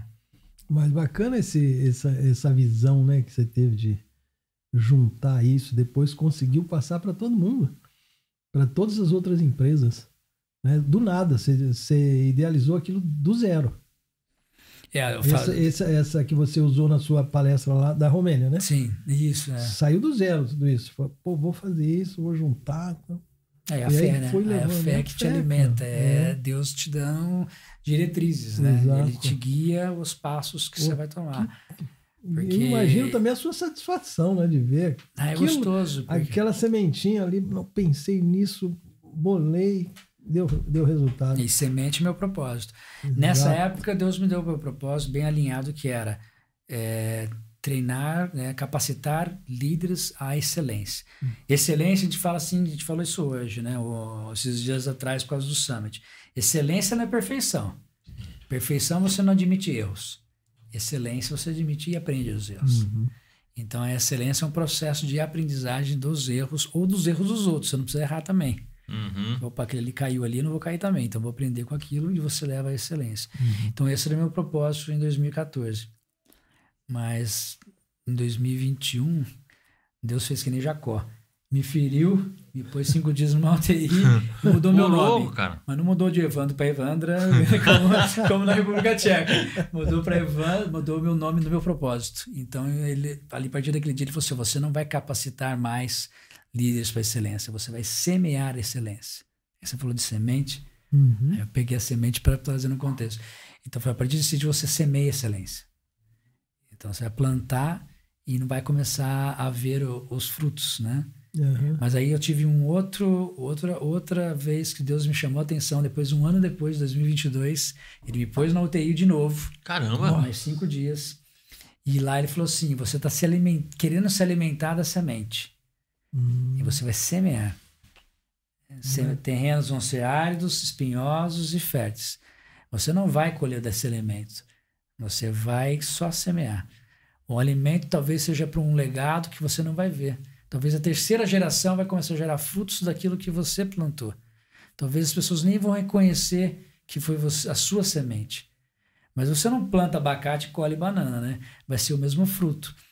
E, eu, e a minha é- a época, pelo menos na, na empresa, eu estava focado como é que eles iam semear.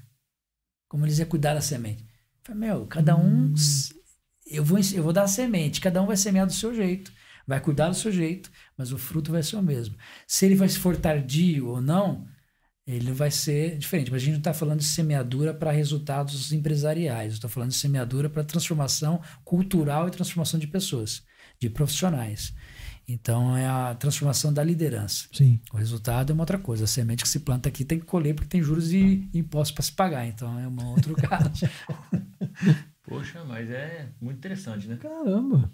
É isso, cara. Caramba. Levar isso, né?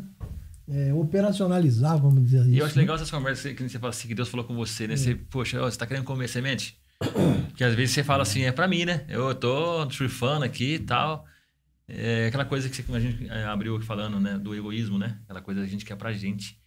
E às vezes Deus fala assim, não, eu vou dar pra você pra servir. Não é pra você. É. Vai chegar a hora vezes. certa, né? E, e, e não adianta você ser um, ser um semeador e ter o cesto vazio. É, você tem seu elemento. Eu, assim, eu falo Deus, ele fala diretamente no meu coração, o Espírito Santo fala, o Espírito Santo usa minha esposa, usa até meus filhos às vezes, usa o pastor Daniel, esse, esse processo da, da- do, do alimento, Deus usou ele na UTI falou assim para mim, você está querendo alimentar da sua semente. Caramba. Você tem que procurar outras, outras fontes de alimento para gerar. Seu ciclo está vazio. E você só dá excelência quando você está cheio. Que você transborda daquilo que você tem de essência. Então você começa a ficar vazio. Eu tive um burnout, na verdade, em 2022. Por isso Mas você foi pra- você foi pra UTI? Não, eu fui porque o burnout gerou uma pedra no rim. Aí a pedra no rim virou, colocou um Você tinha catéter de duas você semanas. tinha em pedra no rim? Nunca. Nunca tive. Nunca teve? E ela desapareceu, pelo jeito. Porque ele saiu, ela não saiu. E depois, duas semanas com o catéter, quando eu estava um dia para retirar, eu tive uma, uma febre e estava gerando uma infecção. Aí tirou o catéter, a bactéria espalhou pela corrente sanguínea. Você tá brincando. Aí eu tive um choque séptico. Sério? Duas fiquei semanas de, de catéter? Duas semanas de catéter. Na hora que foi tirar, pra, porque o ureter ia estar mais dilatado para sair a pedra, fui parar numa UTI com choque, choque, choque séptico. Choque séptico. E o ano anterior, fui perigo, fazer né? uma vasectomia e tive um choque anafilático. Meu Deus. Só Ô, provações. louco, só meu. provações. Ah, pastor Daniel falou assim: ah, procura um ginecologista, porque o, o, su- su- su- o, su- su- Mexeu ali. o, o seu médico tá só te levando você pra, pra UTI, meu, só choque. Caramba, é um elétrico velho. desse jeito, é o elétron. Letra. Mas, Rapaz. é, foi, mas assim, são momentos que a gente provou ali que eu não vou morrer, não, que a minha vida é longa. É. Mas foi um momento de provar, de oração, tudo. Teve um momento com meu filho Bernardo, mais novo, que ele chegou assim, que minha filha operou com um ano de idade o coração, né? Ela teve um, ela nasceu com, com um desvio séptico de, de um 8 milímetros. E aí depois de um ano ela teve que fazer a cirurgia, a gente saiu de lá da República Tcheca para cá e ela fez cirurgia aqui no Brasil. Aí abriu todo o peito dela, assim, pelo lado, mas teve que, é bem Caramba. invasivo. E colocou um pet. Eu falei pra ela, você você ama Olha, tanto pai tá que você pôs o um início, plástico, um pet, um, pet, né, no seu pet, coração. Olha, que é, coisa. olha já, só. ama, já ama a embalagem plástica desde de, de, de um É. ano de idade. Coisa, velho. E aí eu tava comentando com ele, depois desses dois eventos que tive no hospital, ele, e ele foi o que mais sofreu em casa, com medo de perder, né? Ele, eu sou uma referência para ele, assim. A gente influencia dentro de casa primeiro, né? Uhum. E ele ficou com tanto medo que eu falei assim para ele assim, Benny, eu vou... Eu não sei que conversa a gente entrou, eu falei assim, Benny, eu daria o meu coração para você, se você precisasse. Como eu quase fiz há, um- há 11 anos atrás pela sua irmã. Aí ele começou a chorar e falou assim, pai, você não pode dar o coração para mim. Porque se você der o coração para mim, você não vai estar mais comigo. Eu preciso de você. Aí falou, meu, aí se quebra, né? Caramba, hein, Então, assim, dia, né? são coisas que acontecem, não é que Deus permite, as coisas viram acontecer mesmo, Deus sabe de todas as coisas, mas Ele quer que você extraia o melhor de todas elas. A primeira foi a mudança do propósito, a segunda, não depender do propósito, porque você vai ter decepções. Entendeu? Você, o propósito é onde que vai ser o seu guia, né? Você vai caminhar sempre para ele, você nunca vai atingi-lo.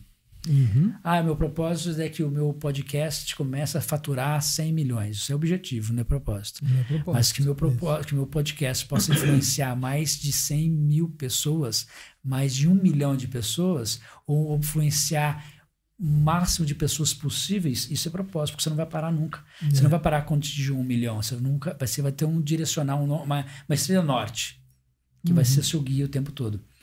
E ali ele mudou o nome e depois falou: você não dependa dele como alimento, mas você vai, ser, dep- vai depender dele como uma estrada.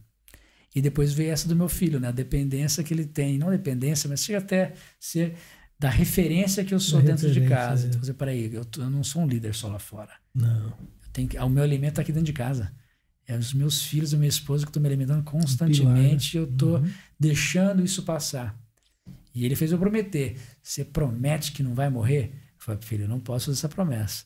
Mas que eu vou viver até uns 100 anos, a gente pode orar que eu vou querer. Vamos É orar. de 106, Vamos pai. orar. 106. Então, 106 é o nosso Põe número. uma meia dúzia aí. É, meia dúzia é mais do 100. Meu avô já tá com 92, Poxa, então tá bom, né? Tem, tem, tem, tem caminho aí. tem. Evandro, e, e cê- bacana que você falou também sobre é, influência. Né? Influência. E a gente está prestes aí a, a promover um, um, um movimento né? de influência né? na, na cidade. E a gente tá até com uns convites aí, né? Para fazer um, um sorteio. Tem dois convites que a gente vai sortear hoje. Aí quem estiver participando, aí, né? quem estiver online, tem a galera aqui, ó. aí o final. Ó, a Cláudia Gomes Lopes falou: top Evandro, ma- é, mais que vencedor. A Valkyria de novo aqui, ó, ela falou que não vai participar do Summit, ela não vai conseguir ir. É, né, né, vai- você vai ser buscar na casa dela. Brincadeira. Ela falou muito legal conhecer o Evandro, um líder humilde e pessoa do bem. Aí, galera, vamos participar. Então, tem dois convites, né? É isso? Tem dois não vamos fazer sorteio aí? aqui para fazer o sorteio. Bacana, hein? Aí vocês fazem um esquema de vocês para sortear aí. O Caicão é o nosso sorteador oficial. Caicão, Caicão, vem pra Caicão cá. tá marcando Pra gente fazer aqui. Pastor pegou café? Ô, Evandro, e, o, então, e o Summit? O Summit vai, vai Cara- ter em Paulínia aí. O Summit, o O Summit Donizete vai ser o mestre de cerimônias, em inglês, em inglês. né? Chamada já da hora, apresenta- cara. I know. Eu não sabia que você falava assim, não, Doni. Tá brincando, cara, mas fala bem. know. Mas é o Summit de 19 e 20 de maio, já sexta e sábado, se- sexta às 19 horas e sábado às 14 horas. As inscrições ainda estão abertas pelo link que a gente pode depois deixar já na- no YouTube aí no canal. uhum. Só clicar lá já Ah, já colocou aqui, ó, já tá aqui a inscrição. Ah, os caras são Os fera, caras mano. são rápidos ali, ó. É igual café. Meu café, viu? E bom, hein? Bom, gostou? Ó, pode falar pro É mesmo? É, tá, agora não tem erro, Não, né? o genro tá Ah, aprovado. o- é, o genro tá aprovado. aprovado. Né? Sabe fazer É. café. O momento é, agora é barista, né? Essa- Vai ser, vai ser barista agora. Já, já, já vai abandonar o serviço. Mas o Summit é 19 e 20, né? Das 19 horas na, na sexta, 14 horas no sábado. É um movimento de influência gigantesco, mais de 135 países. Começa em Chicago e depois a temporada do ano anterior se ela se dissipa pela, por mais de 130 países, dublados em todas as localizações que estão, que não são de língua, idioma eh, do inglês. E já o 15 ou 16 que o pastor já promove, o pastor Daniel Antônio. É. E eu já acho que o sexto, sétimo que eu facilito. E agora eu tô com um presente, né? é, dele que eu sou o champion, né? Champion. Então, eu sou o champion. Ah, Eu sou o champion dessa temporada. Champion, champion. Eu tô aí dando, que é né? eu tô dando suporte, Campeão. eu tô dando suporte aí tanto para Campo Grande quanto Paulínia, né? Então tem Campinas e Paulínia que eu tô dando suporte aí com um pouquinho que a gente aprendeu nessas temporadas anteriores para que as duas equipes possam, os voluntários possam fazer com excelência, errando se possível, e mas fazer para entregar para que as pessoas possam realmente se- sair tocadas. Eu tenho certeza que quem participa de um summit sai tocado, porque a gente faz provocações e tem exercícios durante as ministrações e as palestras né, gravadas e que possam provocar os, ah, os participantes a sair com diferencial. Eu fui, eu todo summit eu cresço na liderança e eu fui tocado ministerialmente através de um testemunho de uma grande visão de uma pessoa comum que não era líder de gestão, mas era líder de influência na comunidade. E eu fui tocado com aquilo e mudou a minha vida completamente. E eu tenho certeza que isso, isso acontece em todos os summits. Isso provoca muito as pessoas, o coração. Você sai transformado. E depois você não quer mais deixar de fazer um summit. E esse ano, de uma forma diferente, nós teremos dois palestrantes presenciais. Então a gente deixou dois americanos quietinhos e trouxemos dois brasileiros, amigos nossos. Um é o Neto, que é empresário da Mexo, distribuidora de, de alimentos, carnes, Legal. um cara que teve uma, uma trajetória aí de quedas, falhas, fracassos, mas superação e resiliência, vai trazer um, Poxa, um testemunho forte de, de para empreendedor, de liderança, para ter fé, homem de fé, fé mesmo. E o Guto, que é também aí ministra, do- é, é palestrante do Mastermind, e vai trazer uma palavra de uma- um líder Poxa. com de uma, ser mais uma, uma liderança agradável, né? Então, são dois palestrantes que vão trazer um impacto diferente. Não dá pra falar a nossa língua, né? Mesmo ali, 40 Poxa, minutos. Mais interessante ainda. Vai ser, vai ser é. muito bacana. Então, eu, se fosse você, eu não ficava de fora, não. Dá tempo ainda. Já fazia, eu participava do, do ingresso tempo, grátis e depois tempo, eu tenho uma outra novidade. Depois de fazer o Tem- sorteio, eu- eu trago mais uma novidade para vocês. Tem mais- Você vai, Dan, no Summit? Claro. Ah, não vai perder, né? inscrito já, meu. É isso aí. É ruim de perder, hein? Então, vamos bolar Não essa... importa a idade. Não, Não. Não e tem também não importa a idade. isso. é só tem Ah, acima, acima de 12 anos. Tem Acima de 12 anos. o, o Summit, é, é, Summit para outro tipo de coisa? Ou, ou tipo de coisa, não quero dizer tipo de coisa. É, a gente fala mais é na liderança da, da É que esse, comunidade, o Summit, esse verdade, Summit de é- hoje. é- o Summit é o, Summit. é o pico, né? O pico do Everest, né? O Uhum. pico da liderança. Então, esse, na verdade, esse é Ah, o tá. Global Leadership Summit. Então, é, o, Uhum. é a liderança, é, né, ou seja, ser o pico da liderança global. Então, o Summit, na verdade, a gente res- resume-se, né? vai- Começa a trazer um, já uma, uma gíria, né? O Summit, não, é o G, é GLS, né? O Global Leadership Summit. Leadership Summit. Então, um summit né, de liderança a nível global. Ah, O Doni podia perguntar se é, é, é, é Greg ou, ou Greg. Greg. Greg. Greg Então, Rochelle é. Cara maluco, Ele cara. pediu pra Rochelle que é o, é o mestre do tá com medo de passar feio. Tá né? com medo de passar, Sabe, né? né? Tá com medo de passar vergonha lá. hein? Caramba, eu não perguntar, tá perguntando. Fica com vergonha de perguntar. Pergunta, rapaz, não tem não. Então, gosto de jogar pros outros. Deixa eu ver aqui, ó. É, ó é, assim. Evandro, é, fala do evento com a orquestra. Ah, com a orquestra. Vai ser dia 5 de junho, em Paulínia. Lembra que eu falei do Hope Box? Daquela. Da, da, da- é uma ONG, né? Que, que trabalha para essa comunidade. E lá as crianças, então as famílias estão recolhendo resíduo plástico, só o PET, né? É- né, A gente focou no PET, pode, claro que eles contribuem com todos os resíduos, mas a quantidade maior de PET, de resíduo PET que eles levarem para essa cooperativa, um certo número de crianças e adultos também vão ser presenteados com a, a a- uma oficina da Orquestra da Sucata. Hum, E aí eles vão passar por três meses eh, trabalhando, aprendendo com a Orquestra da Sucata fazer instrumentos musicais feitos de sucata, Caramba. de resíduo, material de resíduo. Aí tem garrafa, plástica, metal, Uhum. eh, papelão, madeira, tudo, pneu. E eles têm uma orquestra. Eles têm uma orquestra da sucata. E aí no dia 5 de junho, que é o dia do meio ambiente, eu vou trazê-los aqui de São Paulo, eles são, essa orquestra, eles vão vir aqui tocar aqui na, a gente está definindo ali, acho que vai, acredito que vai sair na Câmara dos Vereadores, era para ser no no parque ali do Malavase? Zeca Malavase? não, coisa. agora fugiu o nome. Bom, Depois eu lembro. Mas não vai ser mais lá. Era ambiente uhum. aberto. A gente ficou com medo de se chover e tal. A gente conseguiu uhum. pegar um, um, espaço fechado. Então, a Secretaria do Meio Ambiente, Secretaria da Educação e do Transporte, que estão organizando junto conosco, junto com a Relógica, que é do Bora Reciclar, na Plastpac. E nós, através do projeto do Bora Reciclar, vai trazer a orquestra da Sucata e vão ter duas apresentações. Então, é voltado mais a escolas e depois a gente vai ver como é que a gente abre as inscrições aí para mais pessoas acompanharem. É muito legal. É uma, quase uma hora de, de show. Que legal. Todos os instrumentos de sucata. Caramba! E meu. os caras tocam que muito, top, meu. Roland é um ACDC lá com é? uma guitarra feita de, é de madeira, meu. Caramba! É, e, é coisa de doido. É bonito, bonito, muito. Os caras são bons músicos e bons cantores. Poxa, legal, hein? É muito Aí legal. Dá pra prestigiar. Ah, vamos com certeza. Dia 5 de junho. 5 de junho? É, a gente vai definir o, local final, depois eu jogo nas suas redes sociais lá no Tá aí já. chega é. mais. Tá é. aí, tá aí já. Já, rapidão. Você, já, você já teve um podcast também, né? Você participou de um podcast, você. Tivemos. O Jesus Coach, durante a pandemia, não tinha o que fazer, né? Não tinha que fazer ministerialmente. Não tinha muita coisa pra fazer. muito, né? Aí você, não pô. Não parado, não, né? Eu falo, não fico parado. Ou eu tô escrevendo, parado, rascunhando não. livro, eu tô gravando alguma coisa, eu tô rabiscando ideias de estratégias para a equipe, pensando em treinamentos novos, palestras Escrevendo novas. livro? Você, tem livro? Eu, eu já eu, eu, tenho um livro rascunhado até o último é, capítulo, faltando as últimas páginas. É mesmo? E falta coragem de sentar e terminar. E essa é a verdade.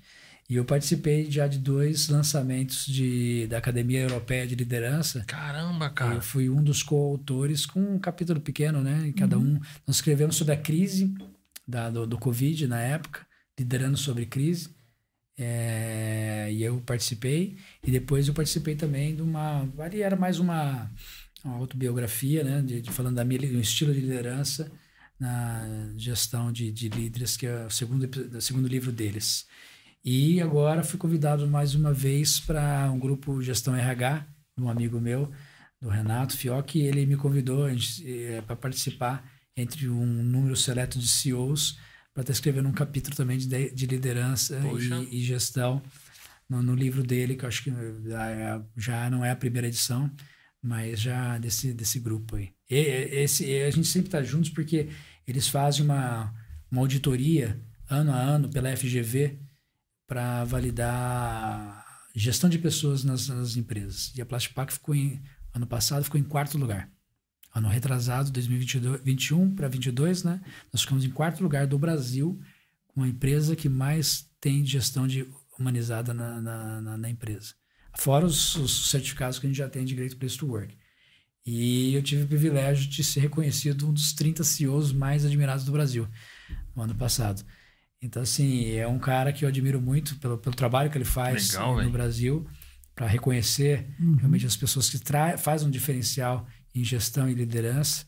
E eu tenho muito orgulho de estar perto dele. E ele me convidou para participar desse livro. Eu falei, cara, legal, já tem metade escrito já do capítulo, é. já. Já oh, falta terminar. Aí eu, parei, aí eu paro sempre para o meu, né? Aí eu sempre é um motivo. Ah, tem um podcast também, eu paro o meu livro. Isso eu vou parando. Sempre no, na direção de Deus. Sempre na direção de Deus. É, nunca escrever por si próprio, né? É. Sempre tá. Uhum. Não ser o eu cêntrico, né? O teu cêntrico. Então, é. Para te servir, não para mim. É. E aí saiu, né, os, os livros, mas a gente tá falando de outra coisa, os seus livros. Que é, do podcast. Do podcast. Aí não tinha o que fazer né, de tudo isso. Ah, não tinha o que fazer. Vamos não, é que um podcast. Eu, eu ia falar pra você assim, e não, aí? já que você fez podcast, falar pra você lançar aí como que ia ser a, a, o sorteio dos convites, né? Dos ingressos. Hum. Mas aí o pessoal já foi lá, já, já colocou aqui, ó, concorra, a um, é um par de ingressos, né? Isso. Para o Summit 2023, poste um story, story, story, story, Store. Store. Hum. No Instagram, nos assistindo e marcando. Arroba Chega Mais pode, é, PDC, arroba Jesus underline coach. É, perfil aberto. Faremos o sorteio no final do episódio. Beleza. Ficou bom? Ótimo. Ah, então beleza. A equipe lá, o pessoal que, que manda. Depois vamos chamar os caras que vão tirar umas fotos. Top. A galera. Ah, chique. É. Legal demais. Show, né? Porra. Então, e aí, você estava falando do podcast, esses ah, podcasts podcast, na pandemia? A gente pegou na pandemia. Quem que era seu parceiro lá? É, meu sócio, co-founder uhum. do Jesus Coaching, Daniel, que tá aqui. Que tá... Ele falou assim: Eu vou te assistir no podcast. Eu falei, Pô, você vai pôr mais pressão em mim, né? E, mas aí a gente pegou e falou assim: ah, Vamos fazer? Vamos. Aí a gente pegou praticamente, a gente não se encontrava, né? É, foi na época que estava lockdown total. Então o pastor gravava ou na casa dele ou na igreja, no estúdio lá, ou no escritório uhum. dele, e eu gravava em casa. E a gente pegou o. Ai, se não eu tô, tô com medo de errar o nome dele, acho que é James Hunt, o Monge Executivo, o livro. E nós criamos a versão Pastor Executivo. Pastor Executivo, da hora. Então é trazer. Legal, a gente pegava um, um tema, um tema específico, aí buscava na palavra o que aquilo trazia para o pessoal espiritual e que aquilo migrava para dentro da, do mundo executivo e corporativo. Como usar, fora da, realmente do ministério. Então o pastor vinha trazer a palavra, no começo era muito tosco, mas eu aprendi uma coisa assim: comece tosco, mas comece. Eu fui tentar escutar o primeiro episódio nosso para fazer uma transcrição para virar um livro. Eu não conseguia me ouvir. Porque a gente tinha um áudio que a gente pegava da Bíblia falada, no ah. aplicativo, hum. e ficava lá. Né? Gênesis 3. Né? e lia o primeiro o versículo, era muito tosco, sabe? Isso aí falava, depois o pastor Daniel fazia. Mas a gente tinha umas transições, a gente tinha um amigo nosso, Pichu, né? o Fernando hum. Pichu, um abração para ele. E ele, ele fazia as edições para mas tinha, tem chamadinha, tem, tem. entrada, bacana, tem. Bacana, das é. palestras que a gente fez nas igrejas, dos coach, a gente fez uma chamada, Poxa, que era o impacto do, entre o pastor e, e, o executivo, e que a gente fazia essa, essa junção. E aí tinha a, a leitura do versículo tosca, um robô, que hoje já está bem melhor. E aí o pastor trazia essa palavra, né, ministrando o mais rápido possível, que a gente tentava fazer um, um podcast de 13 a 20 minutos. Caramba! É, é isso aí que você falou que tem duas horas aqui. Eu falei assim, nossa, será que eu consigo falar duas horas? Poxa. Consegue. Mas a gente tentou pegar para todas as gerações. Porque as gerações novas não têm paciência de ouvir um podcast de duas não. horas, esquece gente vai ter que pegar os melhores momentos e colocar no story. É, fazer uns cortes aqui. É, porque, é, e aí eles estão, assim, é três minutos, quatro minutos. E, então a gente falou, vamos pensar nesse público. Aquele gostinho de quero mais. E aí nós fizemos realmente 11 episódios nessa faixa de tempo. E o décimo segundo é um resumão. Foi onde a gente conseguiu estar juntos pela primeira vez depois do Covid no estúdio. A gente pegou um estúdio ali, meio que improvisou na hora e a gente conversou. Aí teve que ter um monte de corte, né? Que a gente falou quase três horas. Aí a gente Nossa. definiu que a gente não consegue falar ao vivo, eu, pastor Daniel. Não? Não, né? Por quê? A gente fala umas cinco horas junto. Aí, mas, ninguém, mas o bom é que ninguém atropela ninguém. Não. É só incrementando. É uma exponencial o negócio, igual startup. Exato. Começa pequeno, depois de um mês já está já tá faturando lá em cima já. Mas é legal, é uma, é uma, assim, é uma experiência legal, bacana, né? E, é, foi bacana. E, foi aprende muito também, muito, né? Muito, muito mesmo. Câmera, né? Você lidar com a câmera, eu vejo assim, eu falo mais, eu consigo falar melhor, eu me sinto à vontade falando em público do que falar com uma câmera. Então, eu tô, eu tô à vontade aqui, porque eu não tô vendo as é. câmeras. Mas esses 12 episódios me ensinou a falar com a câmera, que é um desafio também, que me ajudou no Summit também. Eu falo, na época da, dos primeiros Summits era gravado, não transmitido. Hum. Mas você tinha câmera. Era gravado? Era gravado para depois ter o material nosso. Mas não era transmitido. Hum. Mas... Essa gravação fica esquisita. Né? Nossa, né? eu, não, eu não consigo me assistir depois. Parece que tira a naturalidade, é. né? Você não consegue. Mas a geração nova, minha filha, por exemplo, é toda travada para falar em público, mas põe ela com uma Fala computador bem. e fecha ela no quarto. Já era. Ah, artista. É fora de sério. É, hoje os, os influenciadores, né? É. Hoje fica assim muito à vontade em frente de um de uma câmera, né? Só gravando para internet, gravando para influenciar mesmo. Sim. Nós não, né? Não, você, manda, você faz uns vídeos eu também, não. faz, faz sim. Não, eu Ele não. fez um vídeo aí, de, deu mais dos 200 views, cara. 200 hum. mil. Ah, é, mas aquilo lá foi sem querer. É, o meu chega a 15, 13. Dancinha no TikTok? Hã? Dancinha no TikTok? É, sei que ele, ele filmou. Ele manda bem, cara. É, Uma vez tava filmando. Um negocinho no Instagram. Eu, o cara que estava filmando lá, que tava com, com paraquedas lá. O que é lá? É aquele negócio aqui. É, o parapente, né? Que tem aquele. Que tem a hélice atrás. Hum. Ah, parapente, né? Você fez? Não, eu tava gravando lá, eu tava lá na, na beira da água, lá, na beira da represa, lá, e o cara resolveu levantar voo no meio do povo lá com Aí esse já negócio. Fez uma, Aí eu já uma catei, live já lá. vou gravar. Quando eu vi ele vindo pra cima de mim. Foi pra cima dele, cara. Larguei o celular e corri. Nossa, deu muita visualização. Eu postei, né? Postei. Aí coloca aquela musiquinha, né? Olha ele aí. Olha ele aí. olha ele vai aí. mexer, vai o mexer. O povo correndo, cara. Gravando, o povo correndo. Ó, o pessoal tá postando lá, hein, cara. Foi muito, foi muito. Teve muita Ah. visualização. Foi, foi legal, né? Foi Mas ele, uma- ele é muito criativo. É, Sonana. É, É, são e uma vez eu, eu cheguei e falei assim que é, o rosto é mais bonito, né? Aí ele, ele fala que não gosta. Chama de rosto mais bonito. Só que o que acontece? O dia que eu falei o rosto mais bonito, ele olhou pra mim assim, bravo. Falei, você, você não gosta? Não, foto do Brasil, né? É, eu gosto, aquela coisa do eu, né? Assim, né? põe, um, põe a, abrange um pouco mais É, esse ali, né? Claro, limitações. pô, pode ser né? regional, não. Que é isso? Tem que ser a nível nacional, né, meu? Mas, Tá certo, é. legal, Gostou, né? né? Visão, ó. Visão, visão, né? visão. Não, claro. Visão alinhada ao propósito. É Evandro, o que, que, você, que, que, que eu não te perguntei que você queria falar? Você Acho tem uma que coisa bacana. de É, tudo, né, cara? Foi tudo. Nós não falamos do CFO ainda. CFO, vamos falar desse Ah, CFO. eu ia, eu ia, eu ia Você comentou. desse. É, comentou. É. É, Esse É um- também foi um toque de Deus. é. Durante a pandemia, eu fiz um grupo de homens e, e a gente fez uma leitura. Isso depois virou até um programa que a gente tem na Plastipac do, do Soul Infinity, né? Que é a alma infinita, né? Que a gente saiu de projetos e projetos e projetos. Todo mundo é voluntário, todo mundo usa. Tem várias ah, iniciativas, desde saúde mental, física, treinamento, capacitação, tudo. Tudo feito em casa, para casa. Tudo dentro de casa. Não tem ninguém fora. A gente faz esse... é, palestra amiga, convida um amigo para palestrar, uma hora de palestra, tudo no Zoom. Tem várias iniciativas. E lá tem um Booking Club também. O Book Club do diretor. Então eles fazem, a gente faz uma leitura de livros, a gente compra o livro para quem quer participar e faz isso, a gente conversa sobre o livro e tenta implementar o aprendizado do livro dentro da vida pessoal e Legal, profissional. cara. Mas isso surgiu durante a pandemia, quando eu peguei esse grupo de homens e começamos a, a ler Uma Vida de Propósitos, um livro antigo. E ali tinha uma passagem, eu queria ser pastor nessa época, né? Na pandemia, gravando podcast e tudo. Eu, não, vou ser pastor, vou ser pastor, preciso começar um seminário. E aí ali tá- tinha uma, uma, uma passagem na- na- no livro que falava assim: Você, evangelista, onde é que você esteja, seja presidente, CEO, diretor, meu, barista, o que você for, eu não me lembro todas as palavras, você é, foi ser chamado para aquilo. Tem almas que dependem de você onde você está. E a minha esposa já tinha falado isso para mim: você é mais impactante onde você está. E ali, fico, sabe quando você ouve algo e, e guarda, mas não executa? E ficou. Aí vem um livro, que praticamente está sem nome ainda.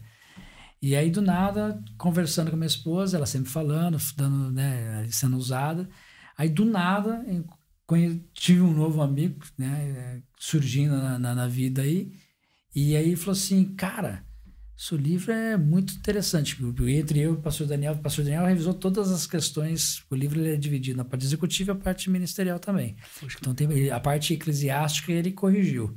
E aí, as partes né, da, da, da aplicabilidade na, no mundo executivo, ele ficava, ele dava elogio, ó, Joaquim, ele era o meu editor.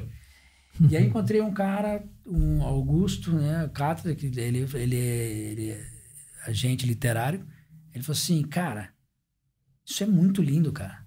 Você é um CEO de fé, sabia? Eu falei, nossa, CEO de fé. Eu cheguei em casa, a gente indo pro Jesuscope juntos, lá Uhum. na, em Bragança Paulista. Eu cheguei em casa, falei, senhor de fé, senhor de fé. Você foi lá no Discord lá? Foi. É? foi- Ele estava fazendo um mastermind lá e me convidou para assistir a primeira palestra.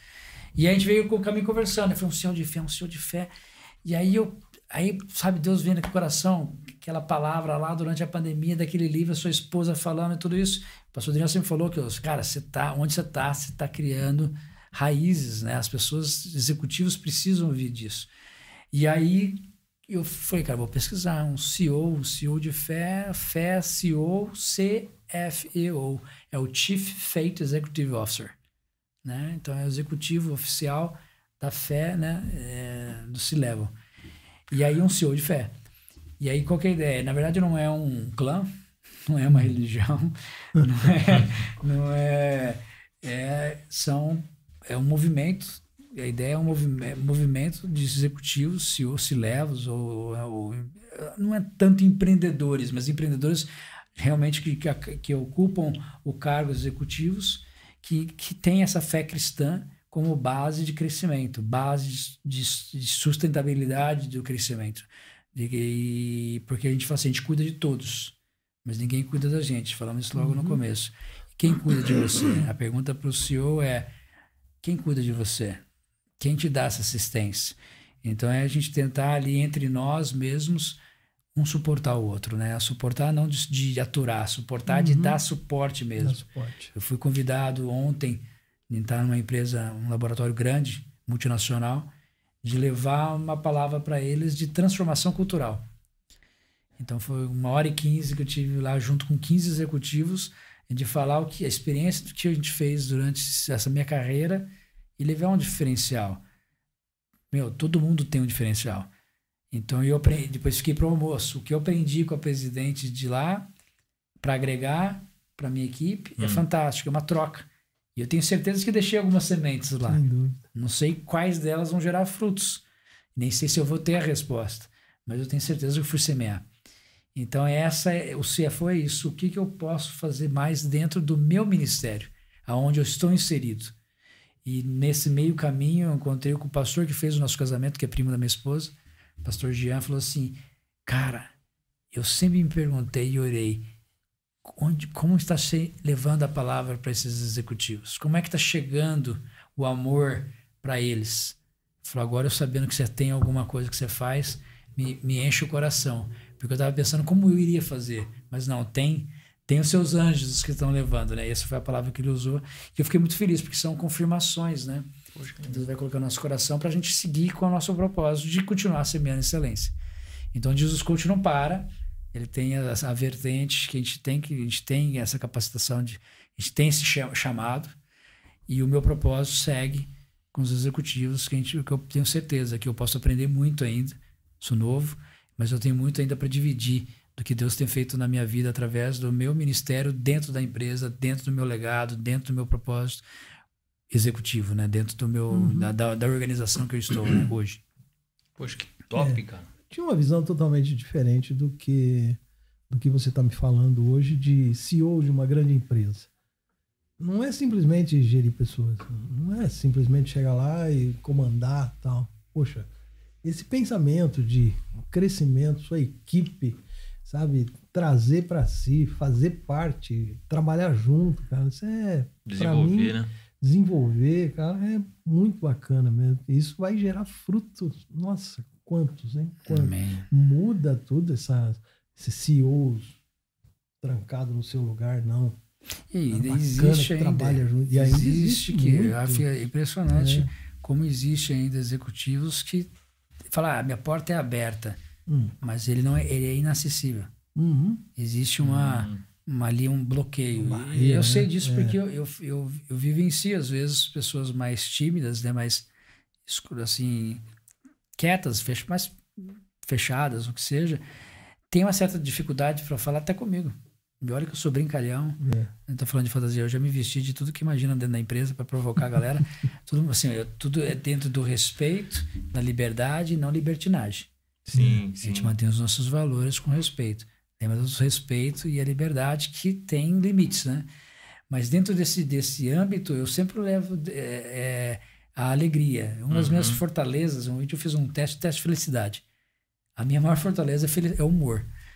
Então, assim, eu não tenho como não brincar. Não, a gente hum. conta assim, já riu aqui, né? Tem Poxa. um tubarista novo aqui, nem sabia que ele. nem, tinha falado do namoro dele novo, ele já entregou ele aqui, né? Pegou. E, então, assim, são coisas que a gente usa o momento para se tornar engraçado. Não é trazer uma piada. É, é fazer do É um contexto, respiro, seria um respiro, né, cara? Fazer de um contexto algo bacana, é divertido. E eu sempre trago esse. Meu filho assim, nós às vezes tá em casa trabalhando no, no, em um home office, um dia ou outro. E aí eu faço várias reuniões, praticamente estou inserido dentro do tablet ou no computador. Aí quando eles chegam na escola lá para 5 horas, 4 horas, eu me pega rindo, né? Aí eu falei, puta, mas trabalhar com o pai é muito bom, né? Hum. Mas só dá risada. e sim, mas é gostoso, é você levar essa alegria.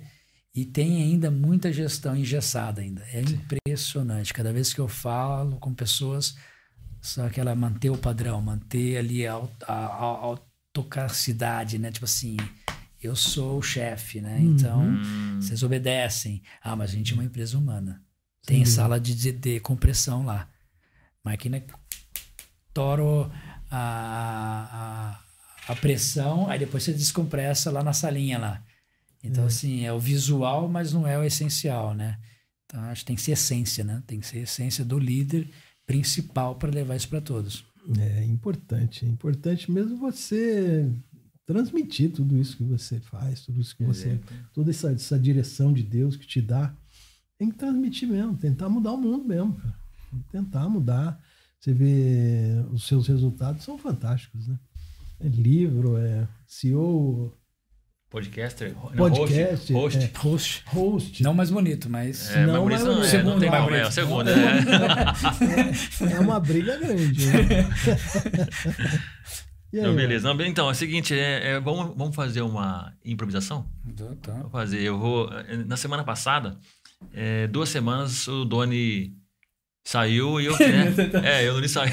O Doni saiu e fiquei com feio aqui e tal. Eu vou ali tomar uma água, eu vou chamar o pastor Daniel pra mim. Falar pra mim com você. Tá, vamos fica aí. Olha, Fica aí, Você tá, tá, tá tendo upgrade já. Peguei que eu vou lá fora fazer o sorteio. Eu já vou dar uma olhadinha lá. Ah, Então, tá. enquanto isso. vê o povo do sorteio lá. Isso aí é safadeza. Beleza? Não, nada. Ah, não, mas vai ser legal, vai ser Legal, bacana, aí, ó. É já. Isso Claro. é safadeza. Isso aí não tava no, no, no script, não. Não, Não tava tava no, no roteiro, programa. É. Torce pra algum time? Eu torço. Foi melhor. É melhor. Corinthians. Melhor da época Não. que, que era tricampeão mundial. Depois nunca mais. Não, tá ganhando de 1 a 0 só pra te atualizar. É? Nesse momento. Nesse momento, É, nesse Não, o momento. São Paulo tá se ajeitando. tá se ajeitando. certeza tá se Agora, ajeitando. agora, acho que agora tomou rumo. Vai, acho que sim. viu? Tinha que tirar o Rogério Ceni. Mas você sabia Desculpa, que- mas que- Não, tinha, tinha, tinha. Ele é campeão de Roland Garros. Não é mesmo? É, Mas, você é tenista profissional. É mesmo? Isso é amador. Ah, não, joga Amador com lesão na, na L5 L6. Isso é mesmo, cara. Não vai mais. Não, tem mais jeito. Não, O tênis eu vou até voltar, mas eu tive É. um tempo que eu me lesionei no tênis e fiquei praticamente dois anos sem pegar na raquete Por conta dessa lesão. da lesão. É. Aliás, acho que essa é uma boa pergunta, né? O que, que você faz, assim, para além do, do trabalho, além do, do ministério, assim, o que, que você faz para descomprimir, né? Sabe o que é interessante? Você traz um cara que sabe a resposta fazer pergunta, né? Mas aí que saem as boas perguntas. Não, mas né? é. Eu tenho assim. ter- eu, eu acredito que tudo na vida tem que ter rotinas. Eu sou um cara muito disciplinado. Eu acho que um executivo tem que ser disciplinado. É, e tem que ter senão não rotinas. cumpre a agenda, E não né? só o executivo. Eu até falo com minha esposa mesmo, quando ela começou o seminário, né? Eu falei assim: você tem que ter rotina, disciplina. Senão você não consegue treinar, fazer uma aula EAD e buscar as crianças na escola. Você vai ver que o seu dia você não treinou, você não estudou e já está correndo para pegar as crianças na escola. Então, a gente tem que ter disciplinas. Então, eu sou muito disciplinado, tudo tem que ter rotina, tem que entrar nos, no- no- no- no- no- nos horários. Então, eu. Hoje, hoje, graças a Deus, depois da minha recuperação física, né, que eu cheguei a perder quase 5 quilos de massa magra, engordei muito, cheguei até quase os 86 quilos. Depois, quando eu comecei a recuperar a minha coluna, eu perdi massa magra pra caramba devido a- às lesões que eu tive, né, as, as duas surpresas, os dois choques É. que eu tive. Falei, eu preciso realmente ter uma, uma vida mais centrada e regular. Então, eu comecei, eu acordo todos os dias às 5 horas da manhã, inclusive de sábados e domingos. E eu, eu, eu medito, né? Eu tenho meu, meu, meu tempo de, de meditar na palavra. E aí eu já pego e posto no, no Jesus Coach uma, um versículo com um pensamento dentro daquele versículo que engaja a pessoa a, a, a conectar aquilo na vida Uhum. Pessoal, na vida né, real, né? Aliás, sim, fica a sim. dica, né? Fica a Se dica. você quiser todos os dias, assim, pegar um pensamento, um versículo que vai te ajudar, que Exatamente. vai te levar uma, uma Exatamente. reflexão para o dia, é só seguir lá a página do Jesus Coach. Jesus Jesus Coach. Coach. E ali, ali é a minha oração.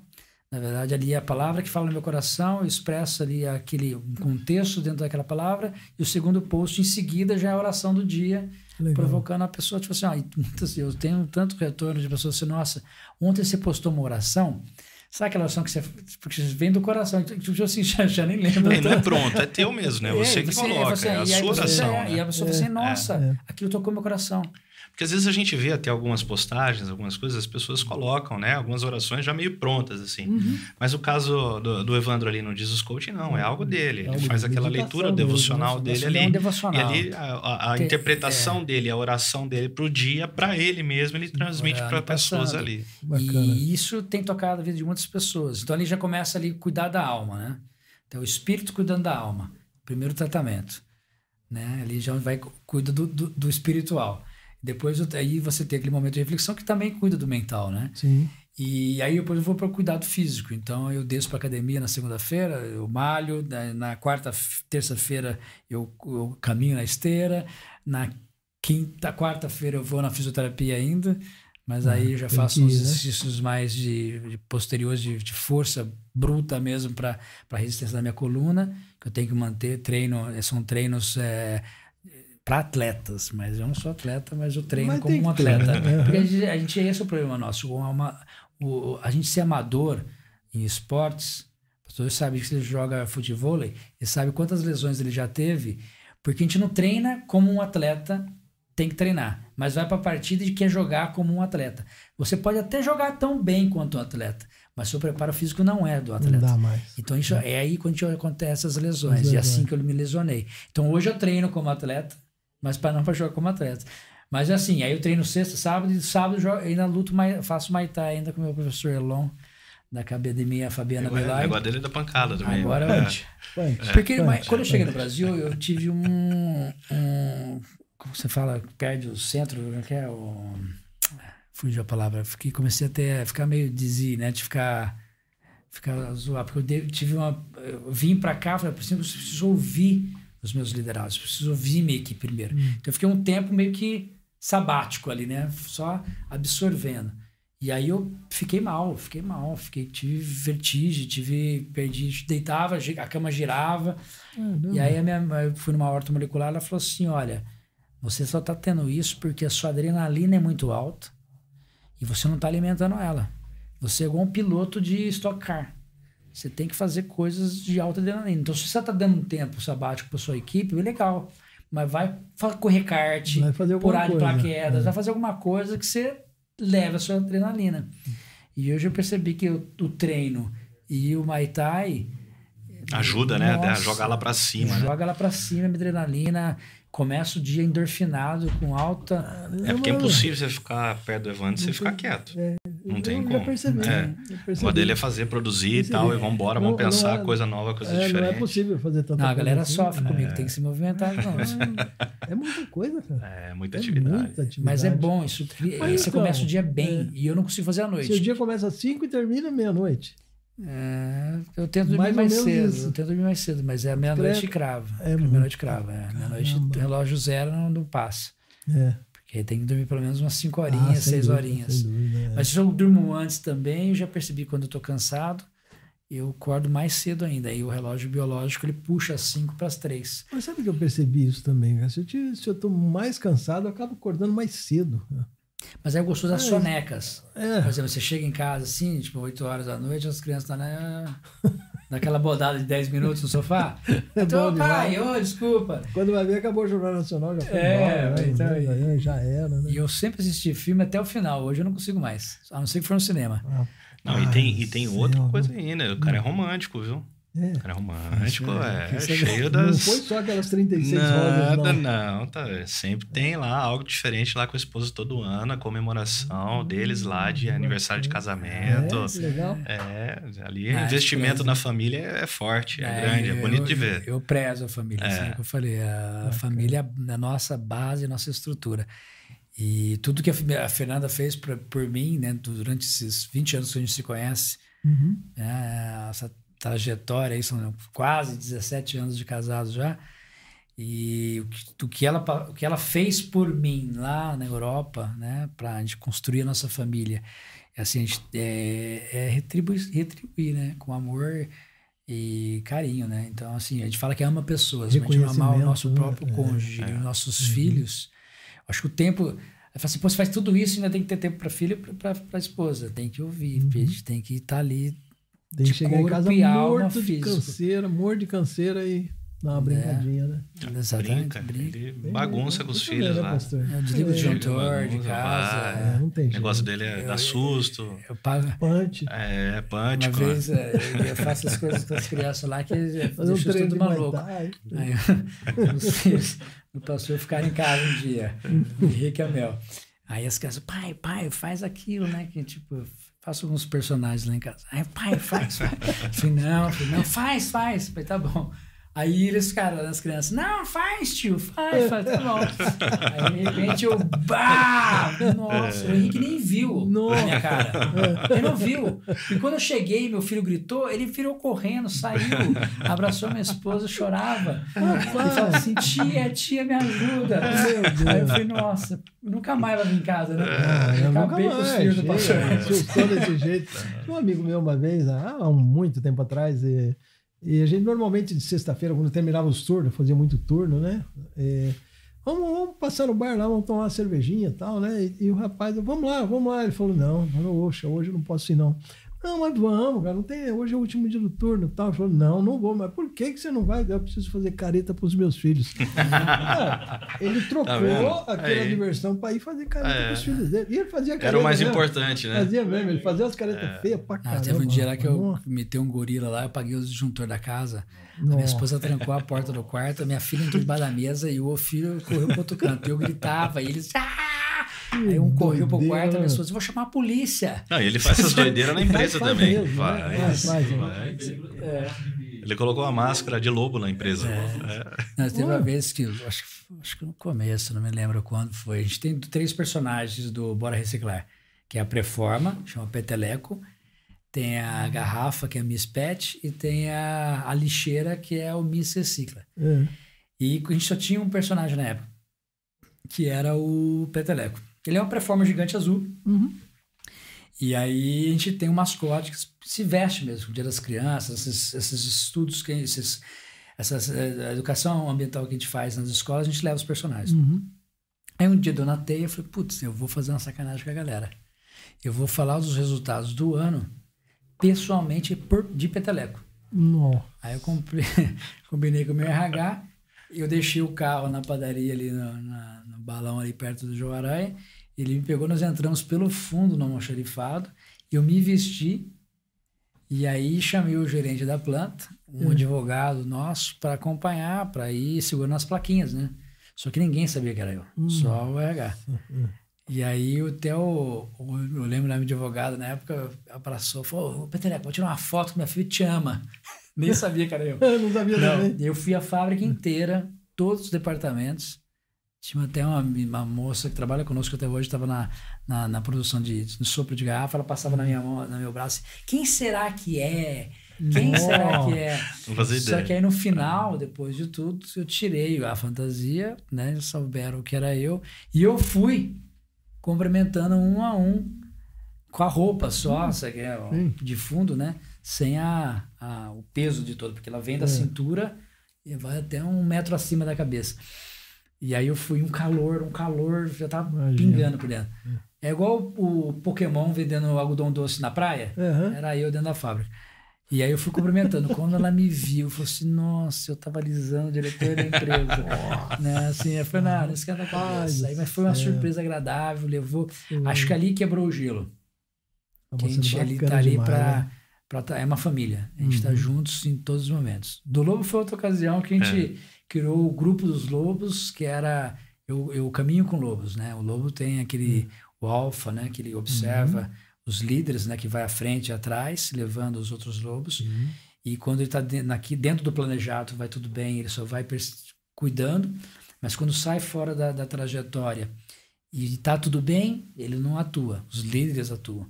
Mas quando vê algum perigo chegando, o alfa vem por tamanho dele, né? Não, eu não, po- eu não sou o alfa por tamanho, mas por conhecimento consegue trazer a liderança de volta para o que estava planejado ou numa outra um novo contexto, um novo planejamento, mas para proteger toda a ali o, o grupo, né? Bacana? Tem uma, É. tem uma Bacana, outra bacana, iniciativa né? que eu acho muito bacana, não sei como é que tá o tempo aí, mas é, eu acho que seria legal é, comentar uma, uma iniciativa que tem lá na empresa, que é o Movember. Hum.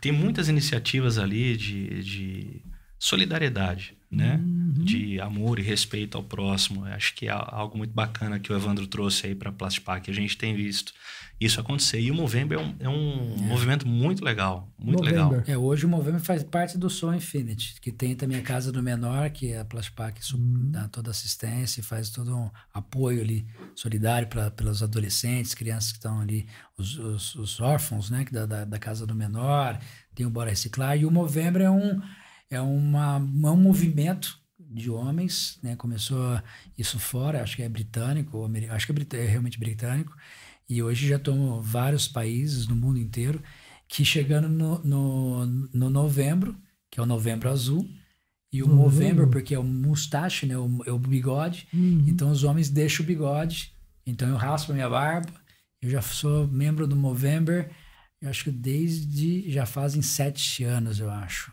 que eu, eu- desde a Romênia, que foi um gestor meu que, cara, vamos fazer? Vamos. E a gente Bacana. raspou a barba e deixou o bigode. Quem não tem bigode, deixa o bigode crescer. É. Então é, é, é hilário, porque eu tenho um colaborador que ele, de- da logística, ele falou assim, Evandro, e não só o movimento me persegue, que eu tenho que participar, ele, porque ele tá na minha CNH. Eu Ah, deixei, tá. ele tem uma barba grande, ele tirou para deixar o bigode e era a época de renovação da carta dele. Putz. Eu falei, não só que Precisou tirar toda foto vez que eu com aquele bigodão. a minha carta de habilitação, eu vejo um de bigode, eu falo assim, pô, coisa feia. Então, mas hoje a gente tem um, é, um movimento na Plastipac, que praticamente são entre, a gente brinca que é o Mo, os Mo Brothers, né, os Mo Bro e os Mo Sister, que são as meninas também as, que participam com donativos e suportam né, o evento. Então a gente tem, a gente percorre mais de 3 mil quilômetros de caminhada, exercício, tentando trazer essa saúde né, física para os nossos colaboradores, que tem um outro pilar que, o, que é o Soul Movies, mas a gente tenta engajar dentro do mês de novembro, percorrer mais distâncias e a gente faz doações e arrecada para o movimento global, Uhum. Como o, o Summit tem, o Centro de Sim. Cursos Globais, Ajudar E a homens gente faz no- no tratamento homens, de, de e, o- câncer. E o, e o movimento Movember é lindo, porque eles fazem o, o nível de suicídio É. de homens mundialmente é absurdo. E o número de câncer de próstata e de testículos também é de forma exorbitante. É que o homem não sabe se tratar. O homem não vai ao médico. Não vai. Então é a forma que a gente leva uma mensagem que nesse período é o período de teste, Uhum. é período de exame, e é período de ficar de bigodão e Bigodão. provocar. E o legal é que a gente sai em qualquer lugar que você vai de bigode, todo mundo Pergunta, pergunta. chama atenção. Precisa de né? Bigode. tá todo mundo de bigode aí? Um bigode. E a minha filha adora, né? Porque novembro é o aniversário dela, dia É, 5. também, né? Então ela vai lembrar pro resto da vida Tá dela aprendendo, né? que dia 5 de novembro o pai tá com bigode nas Que fotos legal. dela de aniversário. Bastante iniciativa, né? Mas é muito legal, né? demais. Isso é legal. Muito bacana. é- Antes de passar aqui a devolver a palavra ao, ao host do Brasil, aqui o melhor host do Brasil, eu Terceira, queria só é. É. Eu só queria registrar a admiração que eu tenho por essa pessoa fantástica que é o Evandro, né? um executivo profissional de alta performance, mas acima de tudo que tem um coração imenso, que não está focado só em resultados comerciais, Uhum. mas que reconhece que o maior ativo de uma empresa são as pessoas. Entendeu? O maior patrimônio da empresa são as pessoas. E a gente vê isso, é, a nossa admiração, né? Como esse executivo, admiração como marido, admiração como pai, admiração como servo de Deus Uhum. e a admiração como amigo que a gente tem. É um privilégio poder caminhar do seu lado. Obrigado, é isso aí. Dani. Venha, volta aqui, senão ele vai chorar. Você era, ele fez- já fez eu chorar uma vez. Assina É, embaixo. Tão pouco tempo que a gente se conhece, né? É, Então- mas é, como é, sempre, que legal, é bacana, hein? Dani, Dani, referências maravilhosas. É bacana, Dani né? Não, essas coisas é bacana, não é verdade? Fogo, Ele sabe Poxa, mexer mano. com âmago. Tava combinado. Tava, tava combinado já. É, tem que ele sabe as respostas, sabe as perguntas, sabe as respostas, tudo certinho. É. né? Sabe direitinho, né? Então é o seguinte, é, saiu o sorteio lá, tá? Saiu, O. Ayrton ganhou. O Ayrton Adriano. Ah, Acho que é, bacana. é, é, ele, ele mandou É, a foto, postou, Box. então a gente vai ceder pra ele esse par de ingressos, né? Bacana, top. Beleza? top. E você falou assim que tem uma novidade, que você tem, Tem. mais uma novidade aí, que Que são... vari- quantos que vários tentaram concorreram, Sim, sim, só que ele ganhou, né? Ele ganhou. Então, assim, então não, não, não- nada, nem tudo é perdido. Uhum. Então, a gente está liberando 10 ingressos com 50% de desconto. Então você vai lá no mesmo Aquele link, link lá que de tá, inscrição, uhum. naquele Já tá código lá. cupom chega mais, chega mais, mas não como tá na tela com maisinho, é tudo em maiúsculo e, e por extenso. Chega mais M A I S, chega mais tudo maiúsculo, tem um bônus lá de 50% do valor da inscrição que tá lá no site. Mas para os 10 primeiros. 10 primeiros, Então, fechou. Se você tá aí com o Corre. celular aí, tá acompanhando no YouTube, clica lá no link do Eventbrite, Faz a faz, inscrição. lá a inscrição correndo, escreve seu nome, Aproveita. põe lá rapidão, chega mais, dá confirmar que você vai conseguir 50%, do de valor. Mas é Maravilha, um bom valor. Beleza, que benção, hein? Caramba, Benção, benção é. demais. Ó, você gosta de jogar tênis? Mas a gente conta no próximo episódio. O Evandro é, É. campeão de, do, de- do Roland Garros. Uh, falou? Uh, né? Aqui, você achava que era só o Google. Só o Guga. tá bom, É nada, tá cara é bom. fera, mano. Tô mais chutando no Thai do que jogando na raquetada. Ô, Evandro, mas eu queria te agradecer de coração, cara. Cara. É, Nossa. simpatia e você ter cedido esse tempo para vir aqui, posear, trazer conhecimento pra gente, trazer é, conhecimento para as pessoas que, que assistiram, influência. Então a gente está feliz e a porta vai ficar aberta para você aqui, para a gente marcar uns outros aí Amém, tamo e junto. falar bastante. Tamo junto. mais e mais aí. Eu, eu gosto de falar um pouquinho. Não tá nada. É, tem que seguir os Instagram Jesus Coach. Jesus Ah, Coach. Underline Coaching, CFEO, Underline CFEO. Leadership. Isso. Mas se procurar CFEO, só tem nós. CFEO, Underline Leadership. Esse é o encontro Maravilha. dos executivos e que com certeza um dia a gente vai estar num evento entre executivos falando aí do cuidado de Deus por, Poxa, que por bênção. aqueles que creem, aqueles que têm um direcional e aqueles também que buscam esse direcional para a gente possa dar esse suporte com certeza. E trocando essas ideias, como assim? Assim, É. Um bate-papo desse, entendeu? Um café de barista, né? Aí eu, aí eu barista. chamo o barista, porque o cara tá top. Tá bom? Vou repetir o café, que É, não, não, precisa isso aí. frente da câmera, a gente repete o café. Obrigadão pelo, corro, pelo host, né? Pela participação É, especial do ó. pastor Daniel ali. Valeu. Top demais. E gente. Lembrando aí também que a gente está um oferecimento da Casa da Limpeza do M. César, M. também, César. pequenos reparos. É, ac- acesse o nosso link, chega mais podcast no Instagram, YouTube, assine, é, assine não, desculpa, Olha, dê o like, tá vendo assim? Não, quer, o não, like, não tem. aperte o Tem aquele. Não, tem, tem um lá que assine você. Não, torne membro, né? se, se, se torne membro, né? É, membro Se do torne canal. membro, Uh, é. associe, é. Sininho, sininho. Sininho, né? No YouTube. sininho, então. É, Entendeu? sininho no YouTube. É. Tá vendo? Demais, Aí depois a gente vai é contando cara as- é. fantástico. Não tem nem palavras. Não, viu, foi bacana, não foi? Bom, Não, é uma top. foi minha. top, cara. A honra foi minha. Realmente a gente está E eu, eu tenho. muito alegre. Se pudesse finalizar com um agradecimento especial por vocês dois, porque a gente se conhece em tão pouco tempo e aprendi a amar vocês de forma Uhum. assim incondicional. E eu sigo da minha forma que assim, né, é- é- os princípios de sucesso de um executivo de uma pessoa, honra e empatia. Então eu honro vocês por, por esse convite. Amém. A gente tem que transformar essa empatia e nada mais, nada menos, Jesus disse isso. Né? Honra e empatia. Amai teu pai acima, ao Deus acima de todas as coisas, honra. E amai o teu próximo a ti mesmo, empatia. Empatia. Então, essa, esse, esse canal que nós estamos aqui é gostoso. Eu espero que todos que tenham assistido não venham só buscar aquilo que o Evandro veio trazer, mas acho que curtir esse momento É legal. É que legal. eu Com curti de estar aqui. Uhum. Legal, E com cara. certeza, se convidar outra vez, eu venho Não, vai mesmo. voltar É esse Vai vir com o café bigode aqui- azul. Você falou que tá, tá É, agenda. Você, né, tá com a Até, agenda até tá? setembro. Você tá Novembro. setembro? Vou Outu- mar- ó, no- novembro eu venho de bigode, então. Então, Beleza, e outubro é só criança, hein? aí a gente vai tudo de bigode. Os hosts, também. é só só meu criança. Só. É, mês das crianças a gente vai fazer só, só, só criançada. Então novembro eu volto de bigode. Eu Não, bigode azul não, ah, bigode. Azul, pô, tem que pintar. Não, tem que pintar. Não, não, não, Não, não. não. azul Pinta não. bigode. Doni de bigode, Eu não maior tenho de né? bigode. Não, chinês vale. Chinai, vai. Chinai, chinai. Chinês. Chinês. Ai, É. Tá vendo que você me Mas vale, né? mas Tá vendo? mas vale. Tá o vendo? meu também é ralinho, rapaz. O jogo é um time de futebol. De maluco. É, tamo, tamo, aí, né? A gente faz a Tranquilo, campanha né? junto do Movember. Então fechou. E, Aí, dá, dá, bacana, e dá recada para donativos ainda. Aí, O que beleza. você acha? Ah, é, Bora. Pô, fechou, tá Fechado, fechado. então. Já Novembro azul. Novembro, Novembro, azul, tá beleza? fechado, então. Evandro, obrigado. Deixa a mensagem pra galera aí. Se quiser falar ali, ó, pra turma ali. E já convida pro Novembro Azul. Então tá bom. Então, ó, Muito obrigado por vocês terem ficado aí essas duas horas e pouco né, conosco. Quem não assistiu vai estar no canal do YouTube, uma forma mais sucinta, né? De tentar. É, acho que vai uma... ser difícil cortar algumas coisas aqui, mas. Vai ser legal demais, a gente vai legal. tentar otimizar um pouco o vídeo para vocês. É, foi um prazer imenso estar com vocês aí na sua casa, através do tablet, celular, televisão, a forma que você escolheu para nos, nos, assistir. Espero ter levado uma mensagem, nem que foi um insight, para tocar um pouco o seu coração. E se você não se sentiu influenciado ou tocado, mas ficou até agora, vai no Summit 1920, que eu tenho certeza que lá sim você vai levar grandes insights.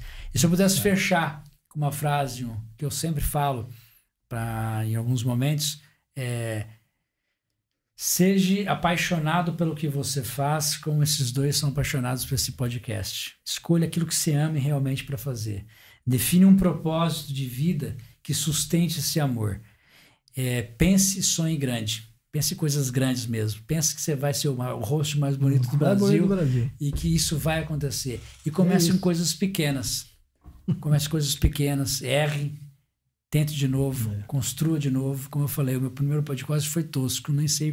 Depois a gente podia ver o primeiro episódio Nossa, de vocês juntos. Vive errando. E, e para que você vai construir esses grandes sonhos da sua vida. Então, isso é o caminho do sucesso, é a felicidade, é o amor, é esse momento aqui que é inagualável e inestimável e impagável, né? Porque não é. tem preço isso daqui. É. Então é isso. Obrigado, boa noite a todos. Boa noite, Romeno. Romeno. Punaceira. valeu, valeu, velho. Pensava que, que ia sair sem. É, você viu? Mano, Deus abençoe, cara. Obrigado, Obrigado. mesmo. Valeu demais. Valeu, Obrigado. galera. Até a próxima. Gente, um abração. Abraço. Valeu demais. Até mais. Tchau, tchau. Até a próxima.